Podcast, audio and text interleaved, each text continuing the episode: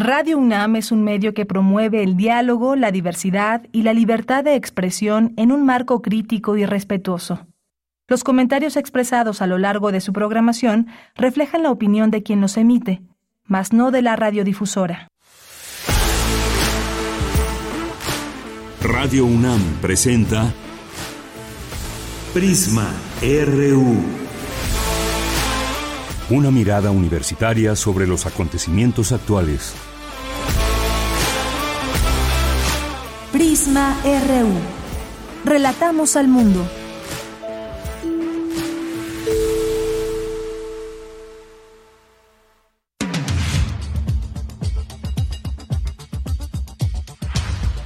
Muy buenas tardes, gracias por sintonizar Prisma RU. Es la una de la tarde con tres minutos. Hoy, como todos los días, tenemos información que darles a conocer y que analizar. Invitaciones también desde nuestra casa, eh, la Universidad Nacional Autónoma de México. Bueno, pues hoy vamos a hablar, entre algunos temas, está este del ejército espía. Se dio a conocer hace unos días una investigación que reveja, revela espionaje ilegal a tres personas una activista, dos periodistas y bueno, pues aquí lo, el tema es que eh, según estas investiga esta investigación revela que ha sido en esta administración actual. Ya hay una respuesta por parte de la Sedena, que fue la señalada, y niega este espionaje, argumenta que Pegasus se usó para inteligencia, es decir, acepta que se utilizó Pegasus, pero dice que para inteligencia. Vamos a hablar de este tema con Luis Fernando García, quien es director ejecutivo de R3D, quien forma parte de esta investigación. Así que no se lo pierdan y aquí algunas preguntas que tendremos y el análisis sobre este tema. Y bueno, pues más allá de todo lo que ha surgido también a la par con eh, Guacamaya Leaks y que se van conociendo también distintos, eh, distintas informaciones. Eh, muy interesantes, pero sobre todo también preocupantes, como el caso de lo que hoy publica Juan Omar Fierro en el portal de Aristegui. Dice, tras, de, tras Ayotzinapa, ejército vinculó a 20 alcaldes de Guerrero con el narco Isaac. Bueno, y obviamente están los nombres de quiénes son, de qué partido pertenecen, lo que sucedió con eh, estas alcaldesas y alcaldes. También, pues bueno, eh, se revela que un general pidió no aceptar excavaciones durante la búsqueda de los de los 43 en cuarteles. Hay que recordar que esta información de Guacamaya Leaks abarca también una parte del periodo de Enrique Peña Nieto. Bueno, pues vamos a hablar de estos temas. Tenemos también una invitación que hacerles, seguirles haciendo del Festival Cultura UNAM y también dentro de él el noveno Festival de Poesía de las Lenguas de América. Hoy vamos a invitarles y a platicar del tema con Juan Mario Pérez, que es director ejecutivo de este Festival de Poesía. Vamos a tener también, vamos a tener el día de hoy eh, las secciones de de ciencia en nuestra segunda hora. Vamos a platicar con el doctor Mauricio Sánchez Menchero, que es director del, del Centro de Investigaciones Interdisciplinarias en Ciencias y Humanidades, que nos tiene una invitación a un curso. Y también tendremos la información de cultura, la información nacional e internacional aquí en Prisma RU. A nombre de todo el equipo, les saludamos. Soy de Yanira Morán. Nuestras redes sociales, arroba Prisma RU en Twitter, Prisma RU en Facebook y desde aquí relatamos al mundo. Relatamos al mundo. Relatamos al mundo.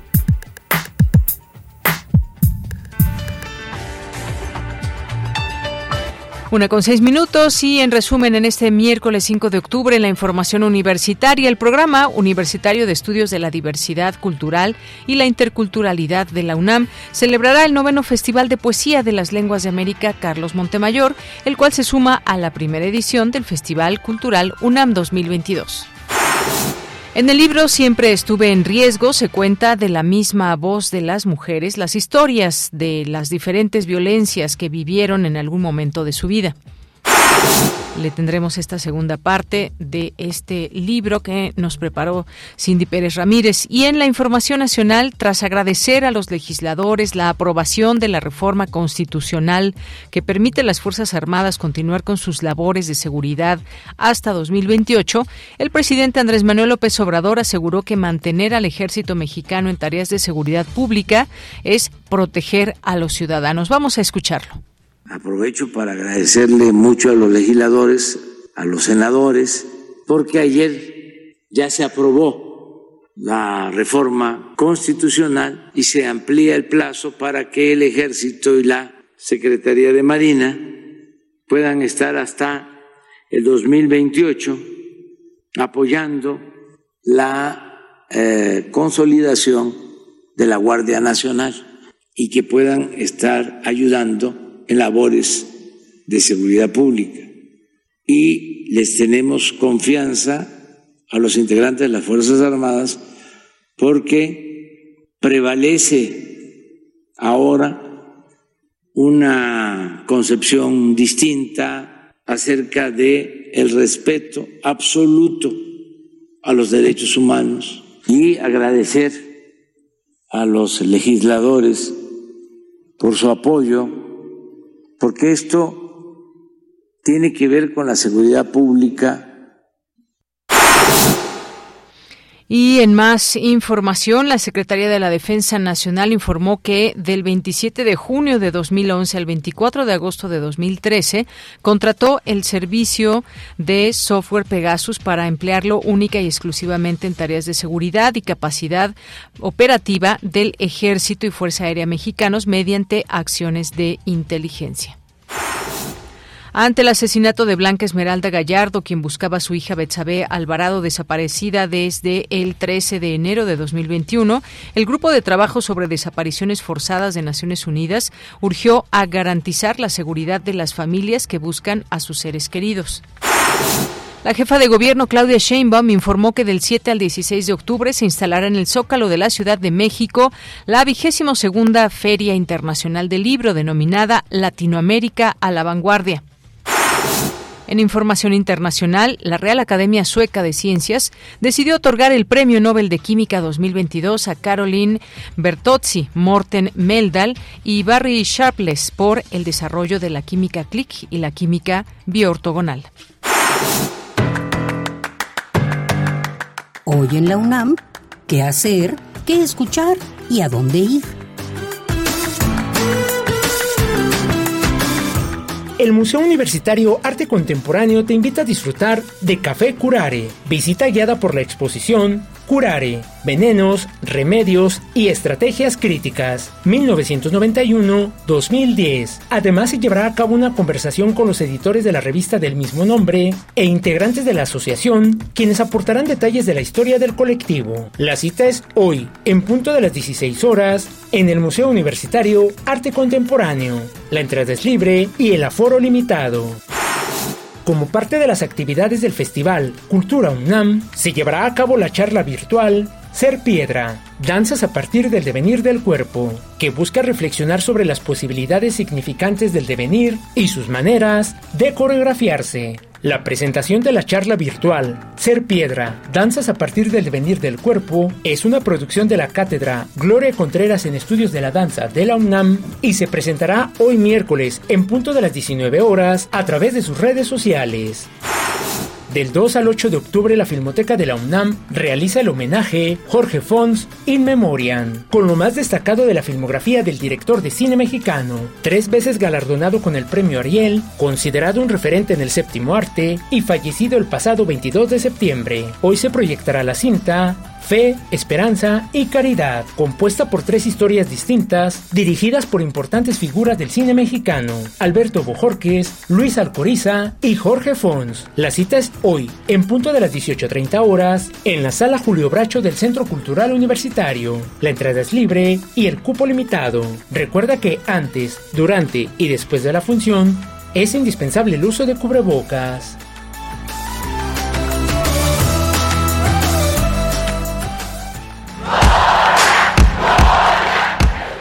Campus RU. Una de la tarde con 13 minutos y hasta ahora entramos a nuestro campus universitario.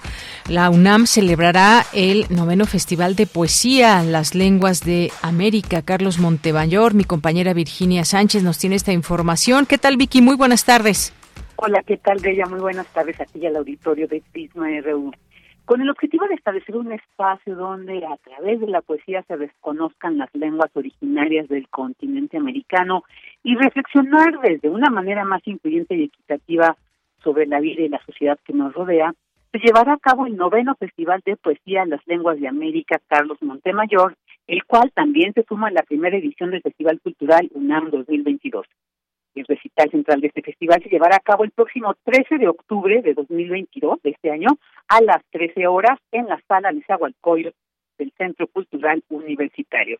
Y bueno, pues durante la conferencia de prensa donde se anunció este importante evento, la cual estuvo moderada por Juan Mario Pérez, director ejecutivo de este festival, José del Val, director del Programa Universitario de Estudios de la Diversidad Cultural y la Interculturalidad de la UNAM, entidad que lo organiza, se refirió al origen del mismo que de manera bianual se lleva a cabo desde 2004. Escuchemos. Lo que se discutía mucho en México en ese momento, eh, por parte principalmente de las organizaciones indígenas, era la presencia ¿no? de sus lenguas y, y de sus circunstancias en ese sentido. Entonces, otra de las estrategias fue precisamente decir, crear un festival en que las lenguas indígenas estuvieran a la par con todas las lenguas que se hablan en el continente americano. ¿no? Por eso se creó el Festival de las Lenguas de América. Por su parte, Elisa Díaz Castelo, poeta mexicana que estará representando la lengua español, habló de la importancia de que en esta edición predomine la voz y creación femenina. Escuchemos. Creo que es un acierto apostar por en esta edición del festival por las voces de las mujeres, ¿no? me parece que eso es importantísimo y también eso es otra manera de darle vuelta al canon literario, ¿no? Buscar crear otros cánones y creo que por eso apuesta un poco el festival, ¿no? Por, por crear cánones alternativos, por no conformarnos con los cánones que hemos recibido. Finalmente, Margonio Carballo, periodista y poeta náhuatl, señaló lo fundamental de tener espacios donde se desarrollen y visibilice el arte de los pueblos indígenas. Escuchemos a Margot. Esta novena entrega del Festival de Poesía de las Lenguas de América, pues ha sido un par de aguas, porque pienso que en México no teníamos esta suerte de festivales donde la palabra poética fuese el personaje central, ¿no? Eh, uno puede encontrar en el Festival de Medellín, Colombia, quizá un referente importante para ver o para hacer notar que la poesía concita, que la poesía en algún momento logra hacer que distintos personajes, distintas almas se congreguen en un espacio, en este caso emblemático, me parece además que es un acierto, José del Val, que se haga en la sala de Zagualcoyo, un poco para rendir eh, honor a quien honor merece en las palabras y en las líneas de la flor y el canto, que como es como dicen o decían los antiguos nahuas, que se le llamaba a la poesía. Así que bueno, pues reiterar este noveno Festival de Poesía Las Lenguas de América Carlos Montebayor se llevará a cabo el 13 de octubre a las cinco y media en la sala Nezahualcóyotl y ahí tendremos la oportunidad de escuchar, escuchar la palabra sublime de 13 poetas que estarán representando 12 lenguas originarias de países como México, Ecuador, Brasil, Perú, Canadá y Estados Unidos. Y bueno, si quieren conocer el programa de este festival, lo pueden hacer a través de www.lenguasdeamerica.unam.mx. Ella, esta es la información. Bien, Vicky, muchísimas gracias. Gracias por esta información. Buenas tardes. Buenas tardes. Y al rato justamente seguiremos platicando de esto, una invitación que nos va a hacer Juan Mario Pérez, director ejecutivo de este festival, que como ya nos dijo Vicky, estuvo presente también en esta eh, apertura, en esta presentación del noveno Festival de Poesía Las Lenguas de América, Carlos Montemayor. Nos vamos ahora a la siguiente información. Millones de mexicanas viven historias de violencia cotidiana que se quedan guardadas entre las conversaciones como algo natural. En el libro Siempre estuve en riesgo se abordan y se hacen visibles. Cindy Pérez Ramírez con la información. No hay ministerios ni jueces llorona que castiguen la maldad. La primera vez que llamaron zorra a Ana iba en quinto de primaria, así que las cosas no habían cambiado nada desde entonces. El estrés la estaba volviendo loca y necesitaba cambiar la forma en la que vivía el ataque. En un acuerdo consigo misma se cuestionó, ¿era ella quien había fallado y debía avergonzarse? Si bien conocemos historias de extrema violencia, es cierto que existen millones disfrazadas de vida cotidiana, mismas que pasan desapercibidas y guardadas como simples conversaciones anecdóticas. Así que en Siempre estuve en riesgo no solo encontramos historias, sino también datos, convirtiendo al texto, a decir de sus autores, Ale del Castillo y Moisés Castillo, en una herramienta didáctica. Pues mira, lo más importante es como que cuentes con la, la, voz de una mujer. La podemos llamar víctima, la podemos llamar sobreviviente, pero lo más importante es que su voz está ahí. Y el libro puede ser muchas cosas a la vez. Es una herramienta que luego tiene conceptos, tiene datos estadísticos y tiene la voz de especialistas. Y luego tiene un directorio. Y entonces es como cuando tú te reconoces y empiezas a gestionar tus, tus propias vivencias, lo que te pasa, tus emociones, es qué hago, ¿no?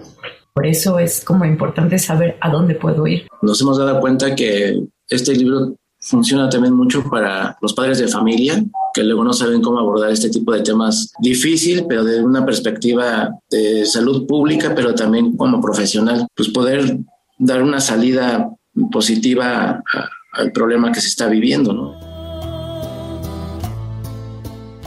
Aunque la realidad para instituciones y autoridades se encuentra rebasada, la sociedad no debe renunciar a la exigencia social para que la mujer se encuentre en espacios seguros.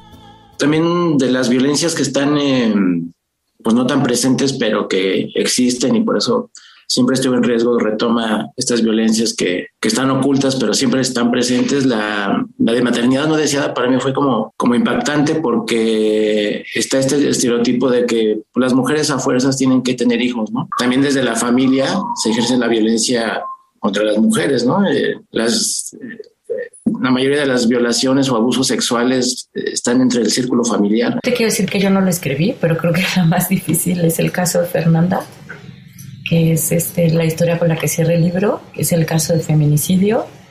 Eh, Moy y yo hicimos la entrevista juntos y pues la experiencia es durísima, ¿no? Porque reconoces todos los tipos de violencia y el lugar a donde no quieres que lleguen las mujeres, que es el feminicidio.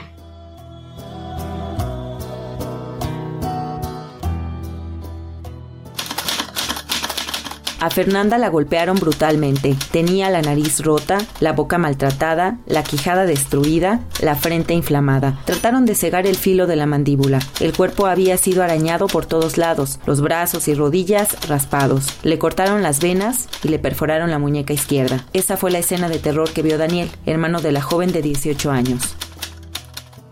Es difícil reconocernos en ellas porque al hacerlo aceptamos que vivimos violencia. No obstante, es un inicio. Solo al nombrarla y hacer visible su urgencia nos permitirá eliminarla.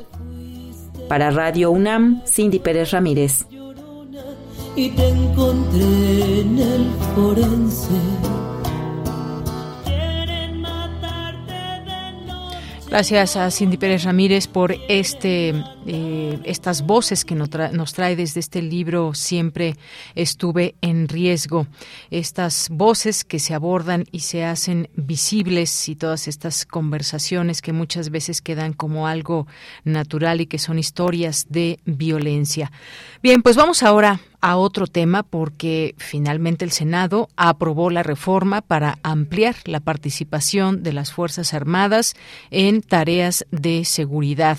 Cuéntanos, Luis Fernando Jarillo, nos tienes el detalle de esta información y de lo que sucedió ahí en el Senado. Muy buenas tardes. Adelante, Luis Fernando. Muy buenas tardes, Deyanira, a ti y a todo el auditorio de Prisma RU. Este miércoles, el Senado de la República aprobó con 87 votos a favor, 40 en contra y ninguna abstención, un nuevo proyecto para que las Fuerzas Armadas puedan realizar labores de seguridad pública hasta 2028. Esta mañana el presidente Andrés Manuel López Obrador agradeció la aprobación de la iniciativa. Aprovecho para agradecerle mucho a los legisladores, a los senadores, porque ayer ya se aprobó la reforma constitucional y se amplía el plazo para que el ejército y la Secretaría de Marina puedan estar hasta el 2028 apoyando la consolidación de la Guardia Nacional. Prevalece ahora una concepción distinta acerca de el respeto absoluto a los derechos humanos. Recordemos que el pasado 21 de septiembre, la, la, reforma constitucional que propuso el Partido Revolucionario Institucional, el PRI, en la Cámara de Diputados, fue retirada de la discusión del Pleno del Senado a petición de Morena, tras no contar con los votos necesarios para su aprobación los legisladores de Morena en la Cámara Alta e incluso el secretario de Gobernación, Adán Augusto López, tuvieron que buscar acuerdos para poder tener una mayoría calificada, dos terceras partes de los senadores que son requeridos para realizar reformas a la Constitución. Ahora, la nueva minuta será regresada a la Cámara de Diputados para que se apruebe primero en la Comisión de Puntos Constitucionales y luego en el Pleno. Escuchemos ahora a la senadora Claudia Ruiz Mació eh, de eh, eh, el Partido Revolucionario Institucional durante la discusión del día de ayer. Nadie quiere que México siga sumido en la inseguridad, en la violencia y en la impunidad. Justamente eso es lo que la oposición ha estado tratando de evitar en estos años. ¿Qué queremos? Policías civiles fuertes, capacitadas, bien pagadas, que puedan hacer su labor, la que les toca. ¿Y qué queremos? Fuerzas Armadas que hagan sus labores constitucionales y no estén haciendo labores que no deben hacer. Pero lo que no hemos visto es la voluntad del gobierno de fortalecer a las policías para que poco a poco los militares puedan regresar a sus funciones constitucionales. Ahora escuchemos parte de la intervención del senador de Morena, Ricardo Monreal. En nombre del grupo de Morena, rechazamos todo tipo de insinuaciones sobre presiones, amenazas, dinero, actos indebidos o ilegales. Esta propuesta fue hecha por el PRI, por el PRD, por Morena y por varios legisladores. Con esta modificación se, materializan los contenidos y alcances de la jurisprudencia que ha emitido la Suprema Corte que permiten justificar de manera excepcional la participación de la Fuerza Armada permanente en tareas de seguridad pública. Los cambios que propone esta minuta son que las Fuerzas Armadas deberán capacitarse en una doctrina policial civil establecida en el artículo 21 de la Constitución. El Ejecutivo Federal presentará al Congreso de la Unión un informe semestral sobre el uso de las Fuerzas Armadas proporcionando indicadores cuantificables y, y, verificables sobre su cumplimiento. Se integrará una comisión bicameral para el análisis y dictamen de los informes que, que podrá reunirse cada vez que lo convoque su directiva. Para las reuniones semestrales podrá mandar a comparecer a los titulares de la Secretaría de Gobernación, Seguridad y Protección Ciudadana y Defensa Nacional y Marina, las recomendaciones que puedan surgir de la Comisión Bicameral serán enviadas para su discusión y aprobación. El Ejecutivo Federal informará qué acciones realizará por dichas recomendaciones. Escuchemos ahora la intervención de la senadora del PAN, Nadia Navarro. Reconozcamos con absoluta responsabilidad que aunque las Fuerzas Armadas ya tienen tiempo en las calles, la estrategia de seguridad ha sido fallida. Lamento profundamente que sigamos en el discurso de la polarización engañando a México en lugar de fortalecer un Estado de Derecho y una República Civil defensora de los derechos humanos. Hay un pacto de impunidad que llena de vergüenza este dictamen y que nos obliga a no acompañar este dictamen. El acuerdo con senadores del PRI llegó tras establecer un fondo fiscal permanente a partir de 2023 por parte del Ejecutivo Federal para fortalecer las fuerzas de seguridad de los estados y municipios y no podrá ser inferior en términos porcentuales al incremento que reciban las Fuerzas Armadas y la Guardia Nacional. De acuerdo al secretario de Gobernación, Adán Augusto López, si logran aprobar estos cambios en la Cámara de, Diputados, no será necesario hacer la consulta prevista para enero de 2023, en la que se le preguntaría a los ciudadanos su opinión sobre el uso de las Fuerzas Armadas. Para 2023, la Sedena y la Guardia Nacional tendrían en sus manos más de 146 mil millones de pesos. Este es mi reporte, de Yanira. Bien, pues muchísimas gracias Luis Fernando Jarillo por el detalle de esta información y un tema tan relevante y ahí algunos de los argumentos que ayer se escucharon en, la Cámara de Senadores. Muchas gracias. Hasta luego, Deyanira. Muy buenas tardes, gracias Luis Fernando Jarillo. Y todo esto que nos lleva a pues tratar de, de ver qué hay detrás de todo esto. Hubo priistas ahí que votaron a favor, que votaron en contra.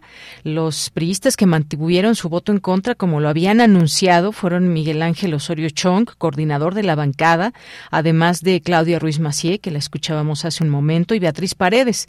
Pero también mantuvieron su posición en contra PAN, Movimiento Ciudadano, Grupo Plural Plural, y Juan Manuel Fósil del PRD. Sin embargo, pues con ayuda de también de una parte del PRI, PRD, Morena, por supuesto, pues logra el aval del Senado para la reforma sobre fuerzas eh, las Fuerzas Armadas.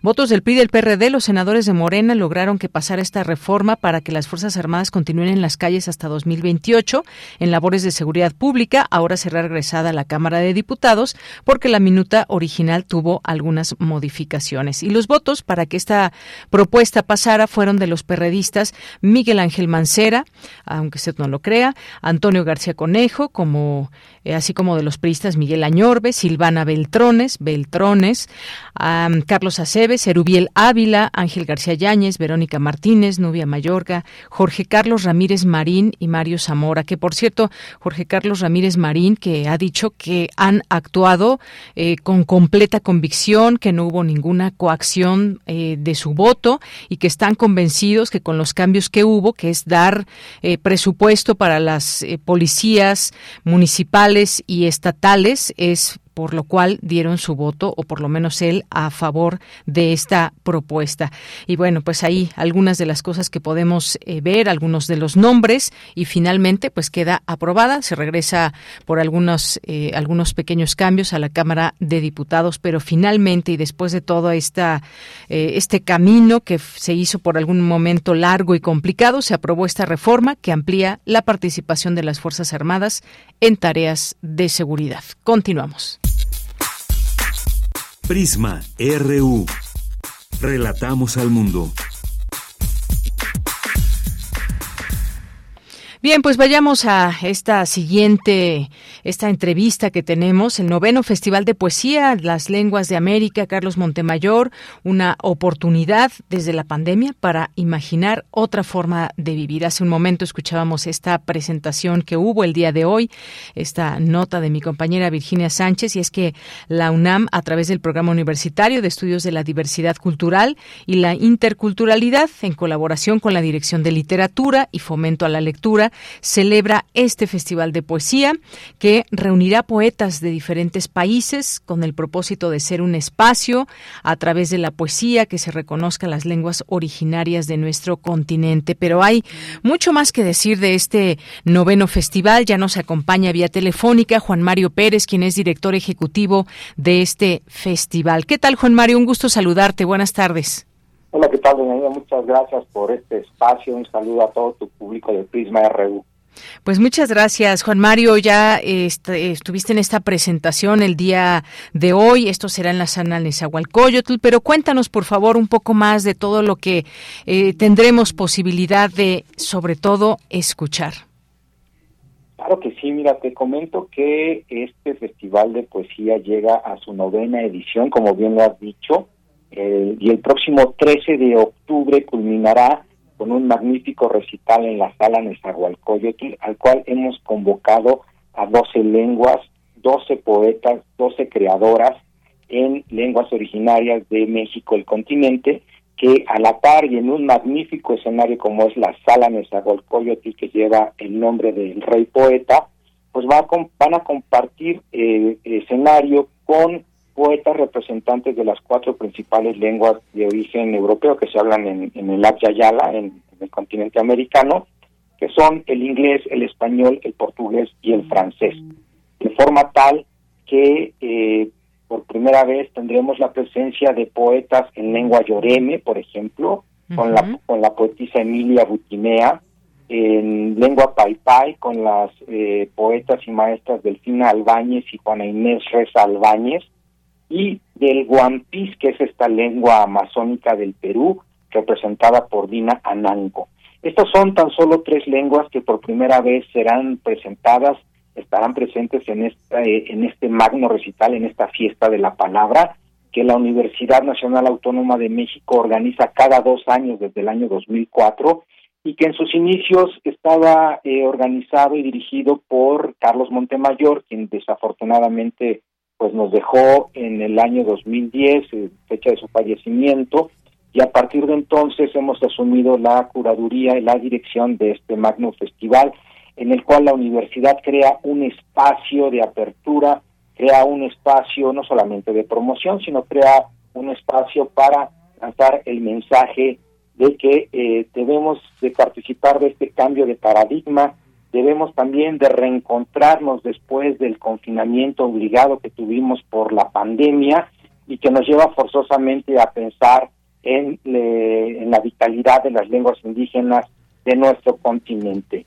Eh, ¿Cómo ves, bueno, pues me parece extraordinario porque de pronto, pues quizás no podemos entender estas lenguas originarias, pero el hecho de saber que es poesía y toda esa musicalidad que hay también en estas lenguas ya es de por sí atractivo. Por supuesto que estará presente nuestro idioma español y esta ventana, esta oportunidad también con estas distintas voces de poetas que eh, serán parte de este festival. Así que dejamos esta invitación ahí a nuestro público. Repitamos, por favor, el día, la hora y próximamente para que lo tengan en su agenda, Juan Mario. Claro que sí, el festival inicia el día de mañana con la presentación del libro de la poeta Silvia Pratt, quien además es la colaboradora que ha estado desde el primer festival que surgió en el año 2004, curadora del francés, y ella presentará su libro Prolíficos en la, en la Casa Universitaria del Libro mañana jueves a las 17 horas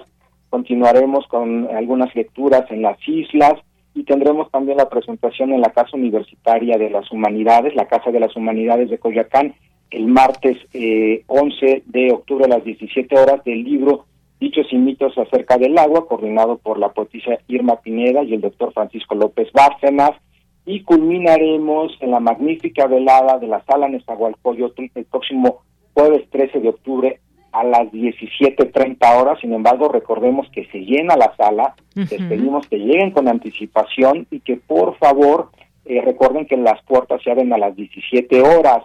Ustedes pueden encontrar mayor información y descargar el programa del festival completo o del recital, si exclusivamente desean asistir al recital, en www.lenguasdeamerica.unam.mx.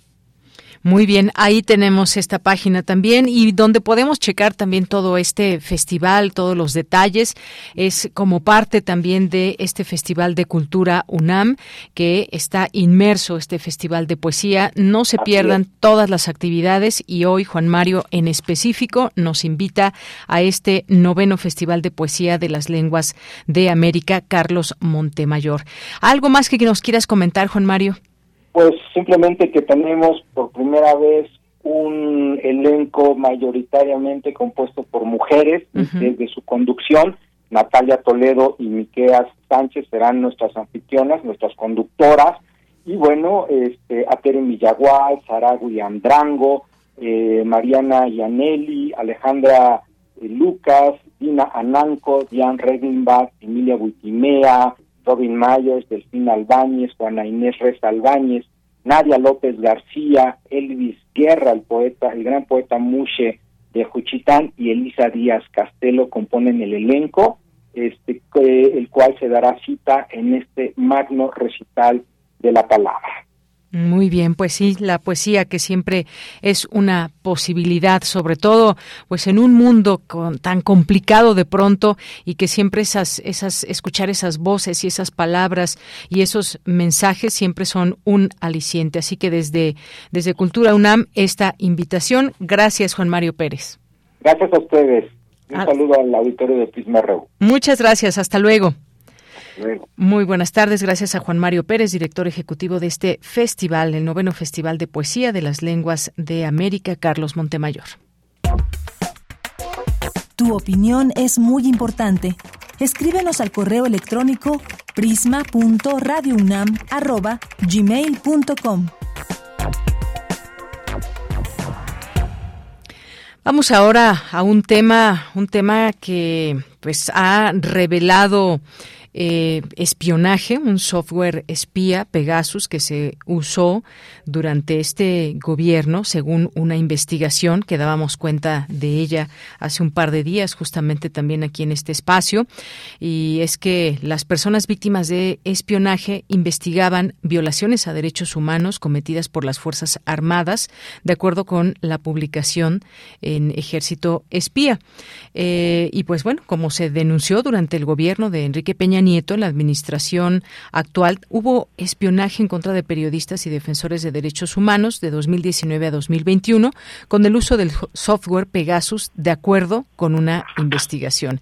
Y eh, la red de defensa en defensa de los derechos digitales, R3D, encontró que cuando menos tres periodistas y defensores de derechos humanos fueron espiados con este software, por lo que estuvo expuesta información de mensajes de texto, llamadas y correos electrónicos, aplicaciones de mensajerías, libreta de contactos, notas, fotos y cualquier archivo almacenado en los, en los equipos espiados. Hemos invitado a Luis Fernando García, quien es director ejecutivo de R3D, para hablar de este tema. ¿Qué tal, Luis Fernando? Muy buenas tardes, bienvenido. No, muy buenas tardes. Gracias por la invitación. Bien, pues eh, tenemos ya esta eh, información, esta eh, conferencia que se dio a conocer hace unos días y que hace esta revelación. Me gustaría que nos platiques un poco más de estos detalles. Finalmente, pues preocupante, el tema de espionaje es una cosa y también, pues la inteligencia puede ser algo completamente distinto. Pero cuéntanos un poco sobre esta investigación y lo grave que puede resultar eh, cuando eh, se espía desde el poder, haciendo esta diferencia también con el tema de la inteligencia que puede haber para pues contrarrestar muchas cosas como el narcotráfico o muchas eh, cuestiones que están ligadas al crimen organizado. Bueno, primero que nada, tal vez recapitular qué es lo que demostramos en la investigación de Ejército Espía. Lo primero es, como bien señalas, que tres periodistas y una persona, dos periodistas y una persona defensora de derechos humanos fueron espiados con Pegasus entre 2019 y 2021. Esto a partir de un análisis forense realizado por Citizen Lab, un laboratorio de la Universidad de Toronto, el más prestigiado existe y que también sirvió de base para que las mismas organizaciones que hoy publicamos esta investigación de Ejército Espía, publicáramos hace más de cinco años Gobierno Espía. Eh, la, las revelaciones de que el gobierno de Peña Nieto espiaba con Pegasus a periodistas y personas defensoras de derechos humanos y que también denunciamos eh, ese espionaje. Pero además, en la investigación de Ejército Espía, eh, aportamos otra información que nos lleva a concluir que la altísima probabilidad de que sean las Fuerzas Armadas quienes estén detrás de estos ataques. Y, rápidamente menciono todas esas evidencias que no han sido desvirtuadas en ningún sentido. Primero, estas tres personas se dedicaban al momento de que fueron infectadas a labores relacionadas con violaciones a derechos humanos cometidas por las Fuerzas Armadas. Luego, este malware Pegasus que hay que señalar no es cualquier cosa, es un malware que cuesta además de mucho dinero es muy potente. Eh, una vez que estás infectado con Pegasus, que además es una infección silenciosa, sin que tú tengas que darle clic ni nada, en un minuto tu teléfono está normal y al otro minuto, ya que el operador ah, eh, lleva a cabo el ataque, tu teléfono está infectado. Y esto implica que puede acceder a toda la información del, almacenada en el teléfono, chat, correos, fotografías, archivos, eh, prender la cámara y el micrófono para espiar, digamos, el entorno de la persona eh, monitorear la geolocalización, obtener contraseñas, obtener toda la información almacenada en la nube asociada a este dispositivo. En fin, es una vigilancia total eh, de, una persona, no es cualquier cosa, eh, no, es, no, es, un seguimiento, digamos, mínimo, es una intrusión de la, más profunda que alguien puede esperar. Y esta empresa que israelí, que se llama NSO Group, que desarrolla este software Pegasus, solamente vende este sistema a gobiernos. Además, estas ventas están controladas por el Ministerio de Defensa de Israel. No cualquiera puede adquirir estos equipos.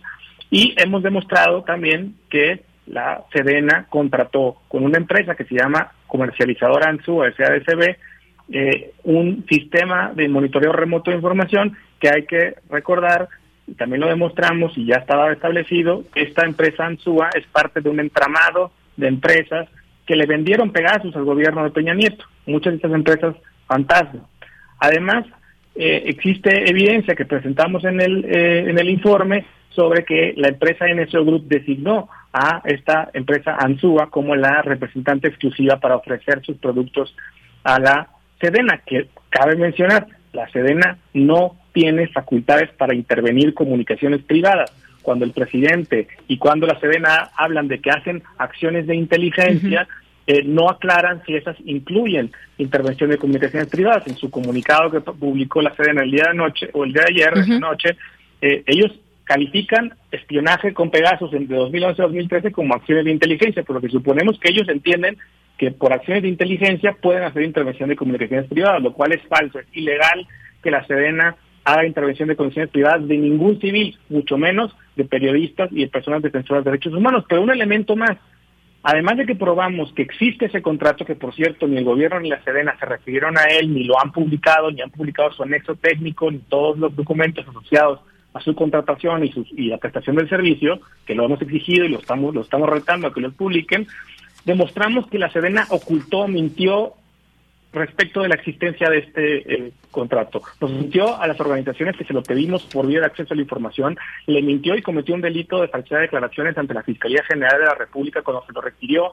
dentro de la carpeta de investigación por los casos de Pegasus del gobierno de Peña Nieto, y le mintió también, lo sabemos, por uno de los correos filtrados a través del hackeo de la guacamaya, que le mintió y le ocultó esta información a la Auditoría Superior de la Federación que se lo requirió. Entonces, tomando en cuenta todos estos elementos, es que decimos con certeza que estas tres personas, al menos, porque puede, seguramente habrá muchas más personas que encontremos que sean, fueron espiadas con Pegasus, fueron espiadas con Pegasus a partir de un análisis forense que no ha sido desvirtuado. El contrato con Antúa existe y no ha sido clarificado por parte del gobierno y la Sedena ocultó la existencia de ese contrato. Esto nos lleva a concluir que en México, desafortunadamente, hay un ejército espía y hay mucha información más por establecer de parte del gobierno y nada de nuestra investigación ha sido desvirtuado ni por el, ni por el gobierno ni por las Fuerzas Armadas. Bien, pues sí, varias, varias cuestiones, varias preguntas quizás en todo eso, porque sonaría bastante contradictorio cuando el presidente pues ha señalado que su gobierno no, no espía, que incluso él ha sido pues mucha, una buena parte o toda su vida política espiado y sabe lo que esto puede significar, el tener ciertas informaciones de personas que están investigando o que son activistas. Eh, y en ese sentido, pues lo que dijo el presidente es que no se ha llevado a cabo espionaje, lo respondía ayer justamente a una de las reporteras de Animal Político que estuvo presente y que incluso podría, eh, la Sedena daría un informe. Y hoy nos encontramos justamente con este comunicado de la Secretaría de la Defensa Nacional que niega que se utilice el sistema Pegasus para acciones de espionaje en contra de la población civil. Y dice textualmente en estricto apego al Estado de, de Derecho ratifica que no realiza actividades de inteligencia mucho menos de espionaje, de índole alguna en contra de sectores de la población, como defensores de los derechos humanos, activistas sociales y periodistas, entre otros, se lee como parte de su comunicado, e incluso pues señala eh, cuándo fue utilizado únicamente. Dice que del 27 de junio de 2011 al 24 de agosto de 2013 para mantener la seguridad y capacidad operativa del Ejército y Fuerza Aérea Mexicanos, es decir, inteligencia. Ahí está una, una respuesta, pero ahí también está esta investigación de la que nos estás dando cuenta y serían las Fuerzas Armadas en todo caso que están detrás de estos ataques y nos preguntamos si esta información, porque ahí está esta investigación, pues no eh, lo estarían llevando a alguien dentro de las Fuerzas Armadas sin dar cuenta de ello o qué es lo que pasa, es lo, que nos, nos preguntamos, eh, Luis Fernando, en este sentido. Efectivamente, y como bien mencionas, digamos, negar, decir no es cierto sin decir por qué lo que publicamos no es cierto, pues es, no es, no es una respuesta real.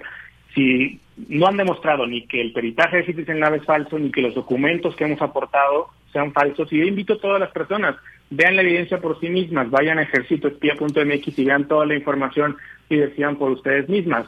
Eh, y ciertamente esto nos pone una disyuntiva. Nosotros estamos convencidos de, que, de la solidez de nuestra investigación y que se ha ido confirmando con cada información que vamos encontrando. E incluso ya hoy ya no niegan la existencia del contrato, aunque no lo, no lo exhiben, ya lo estamos exigiendo pero sí nos presenta una disyuntiva. El presidente lo ha prometido muchas veces que no se iba a espiar. Eh, también en el impulso de esta militarización que estamos viviendo se ha dicho que este gobierno ya, que este ejército de este gobierno ya no viola derechos humanos, que lo violaba porque antes le ordenaban violar derechos humanos, pero que como ya no hay un presidente que les ordene violar derechos humanos, que ya no se violan derechos humanos. El espionaje de periodistas y de personas defensoras de derechos humanos es una violación de derechos humanos.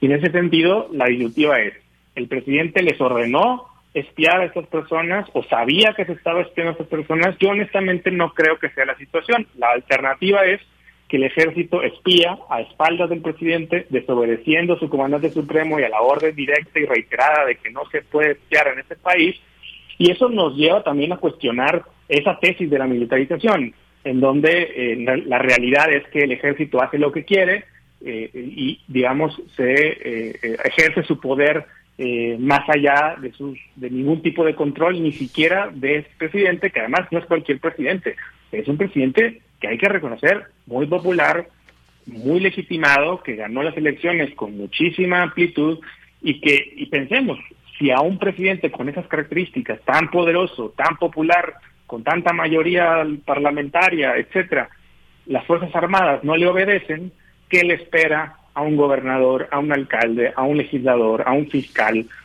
o a una próxima o próximo presidente de la República con muchísimo menos poder y popularidad?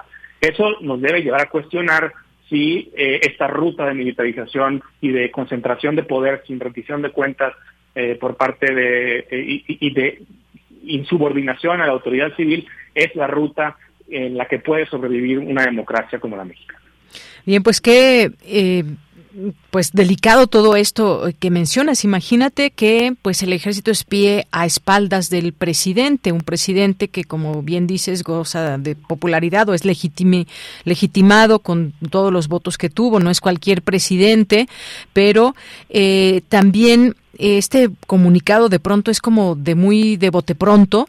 El presidente ayer dijo que eh, pues se daría por parte de la Sedena en todo caso una explicación de todo esto y tendría en todo caso tendríamos que enterarnos de qué es lo que está pasando dentro por supuesto pues sí suena muy difícil creer que directamente del presidente se mande espiar así sean tres o dos o uno o cinco activistas o periodistas pero pueda ser entonces desde esta digamos eh, teoría que, que, tú puedes eh, mostrar que puede ser a espaldas del presidente esta, este espionaje. Hay una, ya fueron a la, a la Fiscalía General de la República, se va a abrir esta eh, investigación.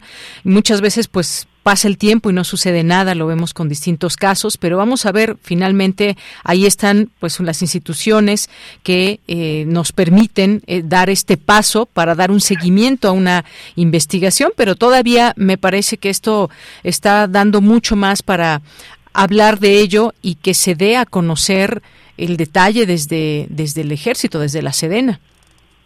Así es, y sí, efectivamente acudimos a la Fiscalía General de la República a presentar una denuncia, pero también lo decimos que no le tenemos confianza a la Fiscalía y esa desconfianza no es gratuita. Nosotros, insisto, somos los mismos que publicamos la información que eh, reveló que el gobierno de Peña Nieto se espiaba con Pegasus y presentamos denuncias y llevamos más de cinco años en esa carpeta de investigación que sigue abierta sin que se haya esclarecido totalmente las responsabilidades de los autores intelectuales y materiales de esos espionajes. Entonces, eh, eh, eh, además están los casos recientes de interferencia de las Fuerzas Armadas, de interferencia del fiscal en las investigaciones, por ejemplo en el caso de Otsinapa, que pues no nos dan ninguna confianza de que esta investigación pueda avanzar, sin embargo, presentamos la denuncia porque es lo único que podemos hacer y vamos a participar en esa carpeta de investigación de manera muy activa, exigiendo que se lleven a cabo actos de investigación, ofreciendo datos de prueba eh, y llevando inclusive a los fiscales al, ante eh, eh, las autoridades judiciales, jueces de control, para obligarlos a hacer una investigación.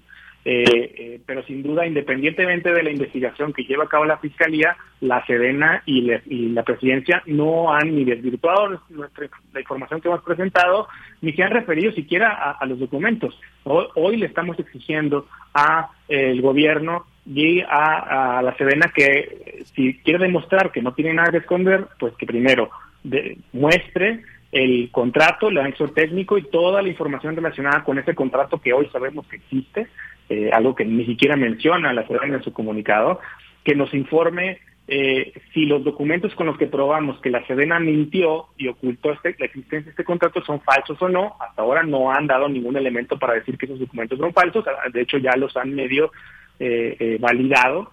Que nos demuestre, en su caso, qué elementos tiene para desconfiar de la del dictamen pericial y forense de Citizen Lab, por ejemplo. Que si tenemos duda, si no fuera el ejército, sigue siendo un problema. Entonces, ¿quién tiene Pegasus y espía periodistas y pasadas defensores de derechos humanos? y, sabemos quién sabe quién tiene esa información. Esa información la tiene la empresa en nuestro grupo.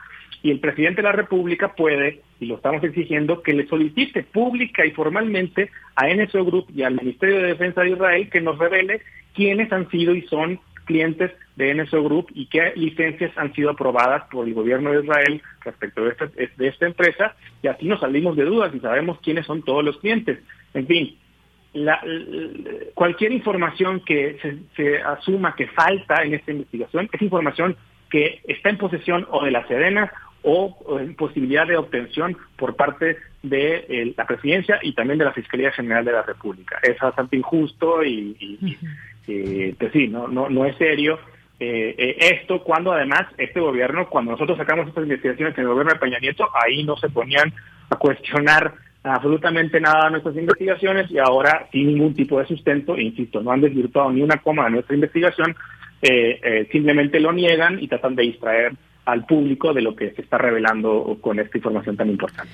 Bien, pues faltan respuestas aún. ¿Quién usa este programa de espionaje? Vamos a ver cómo, cómo se va desenvolviendo esta investigación que ya han interpuesto en la Fiscalía General de la República y cómo, eh, pues cómo también desde el gobierno se pueden ir dando respuestas, porque está, me parece, un tema pendiente, todavía no está resuelto y seguirá, me parece, también eh, en los medios de comunicación este interés por conocer más detalles de cómo o por qué o quién usa este, este programa de espionaje. Pues Luis Fernando García, muchas muchas gracias por estar aquí en Prisma RU de Radio UNAM. Gracias por eh, comentarnos acerca de esta investigación y lo que va hasta este momento. muchas gracias por la invitación, un gusto. Hasta luego, muy buenas tardes. Fue Luis Fernando García, director ejecutivo de R3D que, pues bueno, esta red en defensa de los derechos digitales que encontró, pues al menos tres periodistas y defensores de derechos humanos que habrían sido espiados. Eh, las preguntas ahí quedan, quién lo usa, cómo.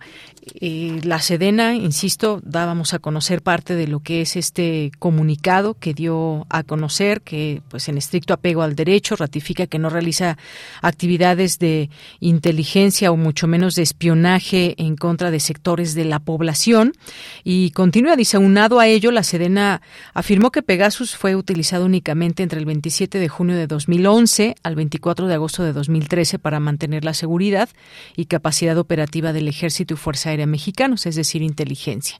Y continúa, dice, mediante acciones de inteligencia, información que se ha hecho pública y se encuentra disponible como respuesta a 37 solicitudes de información realizadas a través del Instituto Nacional de Transparencia y Acceso a la Información y Protección de Datos Personales, así como de la Comisión Nacional de Derechos Humanos, eh, es lo que menciona. Asimismo, en relación a los señalamientos que se hacen respecto a que la Sedena realice espionaje con el software Pegasus para intervenir teléfonos celulares, informó lo siguiente. De conformidad con las misiones establecidas en la Ley Orgánica del Ejército y Fuerza Aérea Mexicanos y al quinto transitorio de la reforma constitucional en materia de Guardia Nacional y Seguridad Pública, el Ejército y Fuerza Aérea Mexicanos están facultados para realizar actividades de inteligencia durante el desarrollo de operaciones en contra de la delincuencia organizada, lo cual, pues sí, entendemos que puede ser actividades de inteligencia contra la delincuencia organizada. En este sentido, la Sedena destacó que en dichas operaciones se prioriza la inteligencia sobre el uso de la fuerza para garantizar un mayor margen de seguridad en la actuación de las tropas y otras fuerzas de seguridad pública y a la vez reducir el índice de letalidad privilegiando en todo momento la seguridad de la población. Por otro lado, la institución indicó que el propósito principal de las actividades de inteligencia es llevar a cabo la detención de líderes de organizaciones delincuenciales y generadores de violencia, la ubicación de instalaciones empleadas como centros de producción y acopio de drogas, además del aseguramiento de armamento y otros resultados importantes en materia de seguridad pública.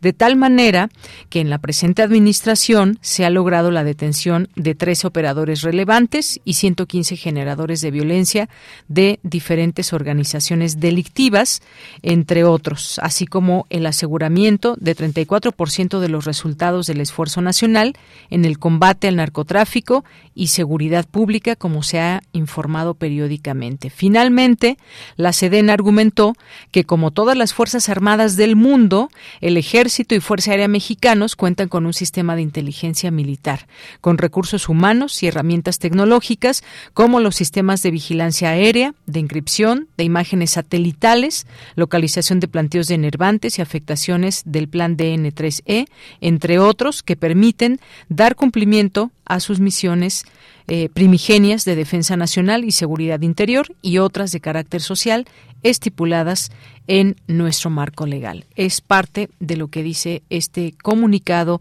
de la Sedena donde niega este espionaje, pero por la otra pues quedaría pendiente lo de los contratos, este contrato de Ansúa eh, que pues también se ha revelado, tendría esta posibilidad de eh, señalar por qué se ha contratado a estas empresas ligadas a Pegasus. Pero son respuestas que ya en su momento llegarán. Hoy, eh, perdón, el día de ayer, el presidente dijo que pues daría respuesta o que le pediría a las Fuerzas Armadas que se dé una información al, al respecto, de lo cual, por supuesto, que estaremos muy atentos porque justamente lo que se pretende o lo que se ha dicho desde este gobierno es esa transparencia y es esa posibilidad de conocer a detalle muchos casos.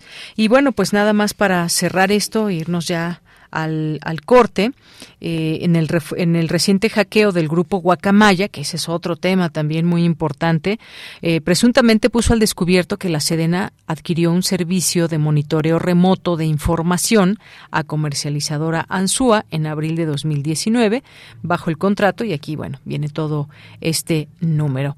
Así que, pues un tema relevante, lo tocamos aquí hoy, seguiremos hablando de esto y también de lo que implica estas revelaciones de, eh, de Guacamaya, podrían o qué tanto pueden perjudicar al actual gobierno, de dónde viene ese interés de este espionaje y revelación que ya hay en distintos medios de comunicación. Bueno, pues lo seguiremos también atendiendo al análisis a través de este espacio de Prisma RU en Radio UNAM. Por lo pronto nos vamos al corte, ya son las dos de la tarde y regresamos a nuestra segunda hora de Prisma RU. Queremos escuchar tu voz. Síguenos en nuestras redes sociales. En Facebook como Prisma RU y en Twitter como arroba PrismaRU.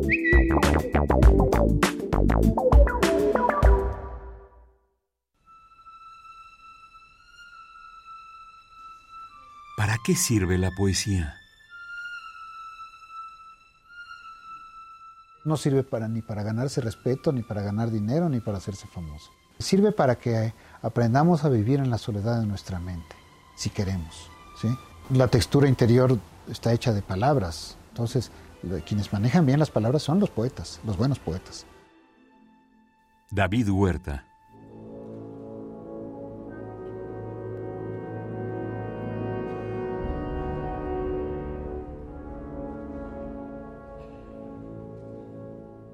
Abrirse un camino propio para andar bajo el sol, fuera de la inmensa imagen de su padre, le habrá tomado cuando mucho un solo día de su vida.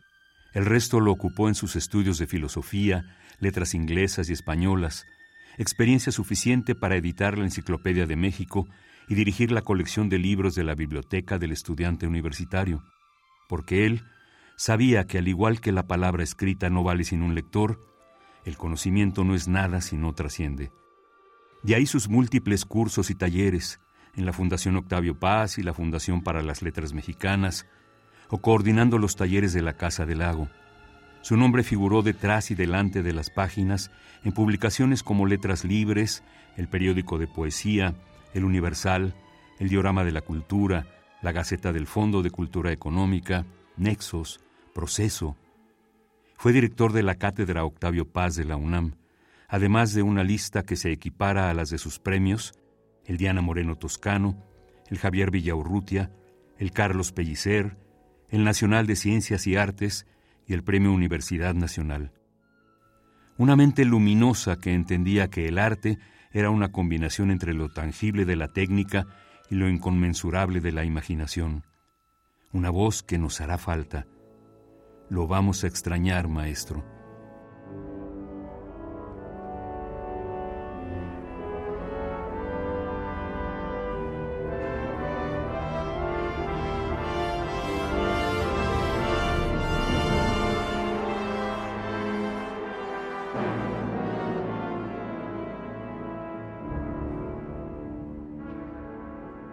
Descanse en paz, David Huerta, 8 de octubre de 1949, 3 de octubre de 2022.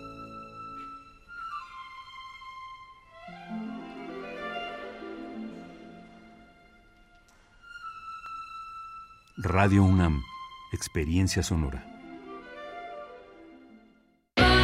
Si eres aspiracionista, si te gusta ir para adelante y ser el mejor en lo que haces. De acuerdo con el INEGI, en los gobiernos del PAN hemos convertido a Miguel Hidalgo en la tercera alcaldía más segura de la CDMX. También, en Álvaro Obregón, regresamos las estancias infantiles y Benito Juárez es sustentable con el uso de paneles solares y recolección pluvial. Somos Acción Nacional y estamos preparados para cambiar el rumbo de México hacia el camino del bien y la libertad. Unidos por un México mejor. Partido Acción Nacional. Fentanilo, heroína, cocaína, piedra, cristal. No importa qué droga química te metas, de todas formas te destruyes. Pero la sangre de las drogas nos mancha a todos. Mejor métete esto en la cabeza. Si te drogas, te dañas. Si necesitas ayuda, llama a la línea de la vida, 800-911-2000. Para vivir feliz, no necesitas meterte en nada. Gobierno de México. La fiesta de las ciencias y las humanidades cumple 10 años.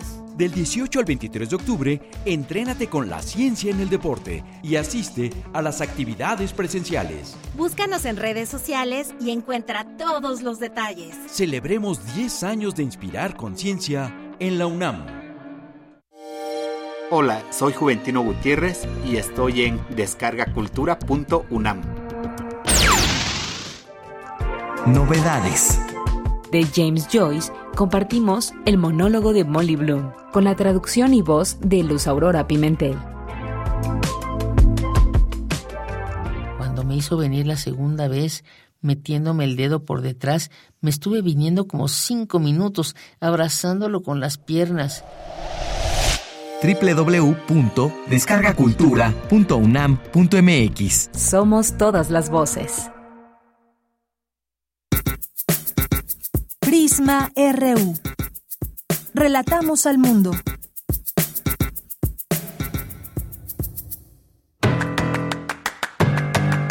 Mañana en la UNAM, ¿qué hacer? ¿Qué escuchar? ¿Y a dónde ir?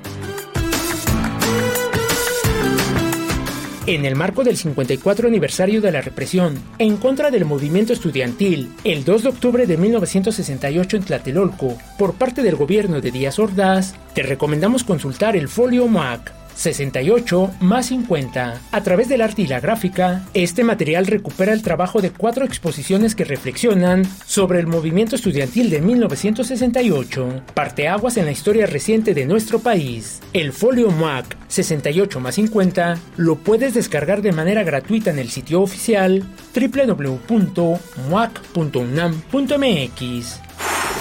Mañana jueves 6 de octubre no te puedes perder el estreno de la séptima temporada de la serie Calme Cali, una ventana para sumarnos a un mundo culturalmente diverso. Coproducción de Radio UNAM con el Programa Universitario de Estudios de la Diversidad Cultural e Interculturalidad de la UNAM. Este es un programa de difusión pluricultural y promoción del multilingüismo de México y el mundo en voz de sus protagonistas. Mañana jueves 6 de octubre te invitamos a escuchar el estreno de la séptima temporada de esta serie. Sintoniza en punto de las 10 horas el 96.1 de FM y en su retransmisión el próximo domingo a las 15.30 horas.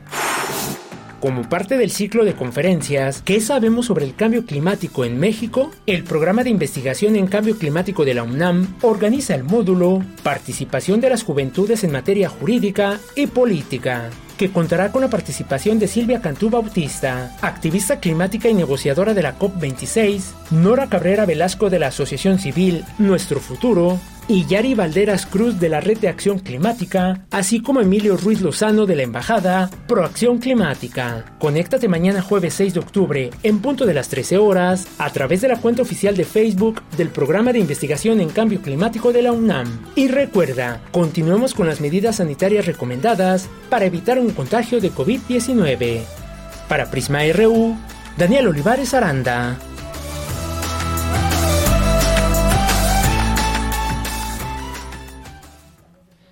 Bien, pues estamos de regreso ya en esta segunda hora de Prisma RU, dos de la tarde con siete minutos. Muchas gracias por permanecer aquí en la frecuencia 96.1 de FM y también en www.radio.unam.mx. Muchas gracias. Ya estamos eh, de regreso y también en este momento que es siempre importante para nuestra audiencia, que es recibir sus comentarios y comentarlos a esta hora más o menos después de después de nuestro corte de las 2 de la tarde. Y ya me acompaña Michelle González, quien lleva las redes sociales, quien está atenta a todos sus mensajes que nos envían. ¿Qué tal, Michelle? Muy buenas tardes. Hola, Deya, muy buenas tardes. De hecho, ya tenemos bastantes saludos y un saludo bastante especial a las y los docentes porque hoy es su Día Mundial, el 5 de octubre. Muchas felicidades a, a todos las y los docentes. Mario Navarrete Real nos comparte saludos cordiales a todos los docentes de la, de la máxima casa de estudios, quienes con dedicación y esfuerzo diario están formando la siguiente generación de profesionales que cubrirán las necesidades del pueblo de México. Felicitaciones maestros de Radio UNAM y de la UNAM. También Jorge Morán Guzmán nos comparte que eh, bueno, una de las de las profesoras que más recuerda es de la vocación, de la prevocacional 3 del IPN, Marta Ernestina Ramos Gaitán. Un saludo también.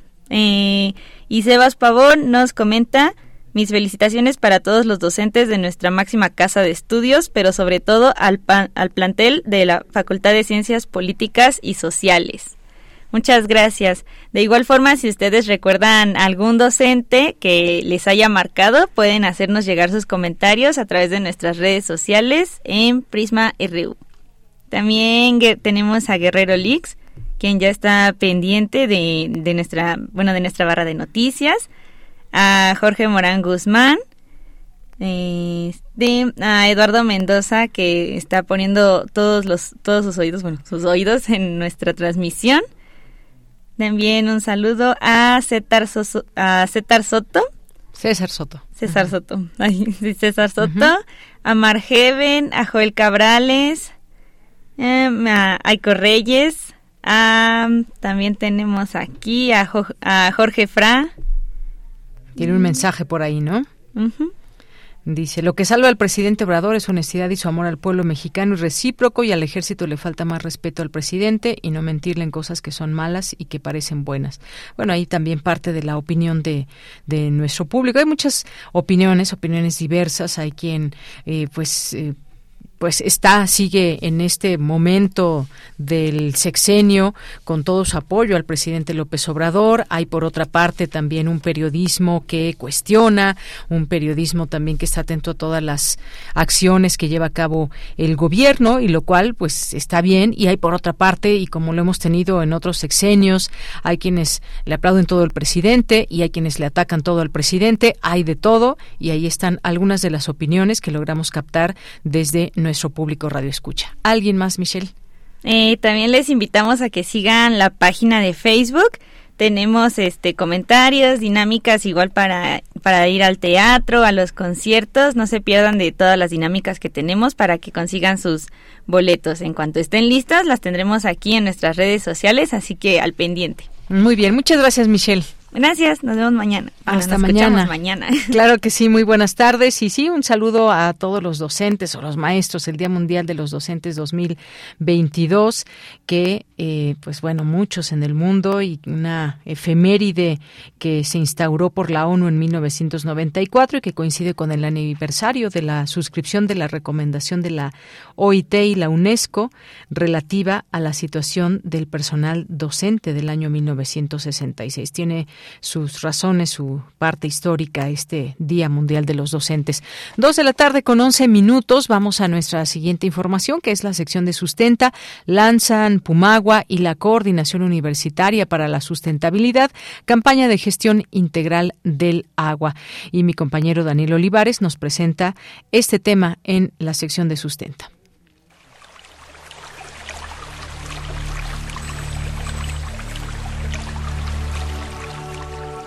Sustenta, sustenta. Innovación universitaria en pro del medio ambiente.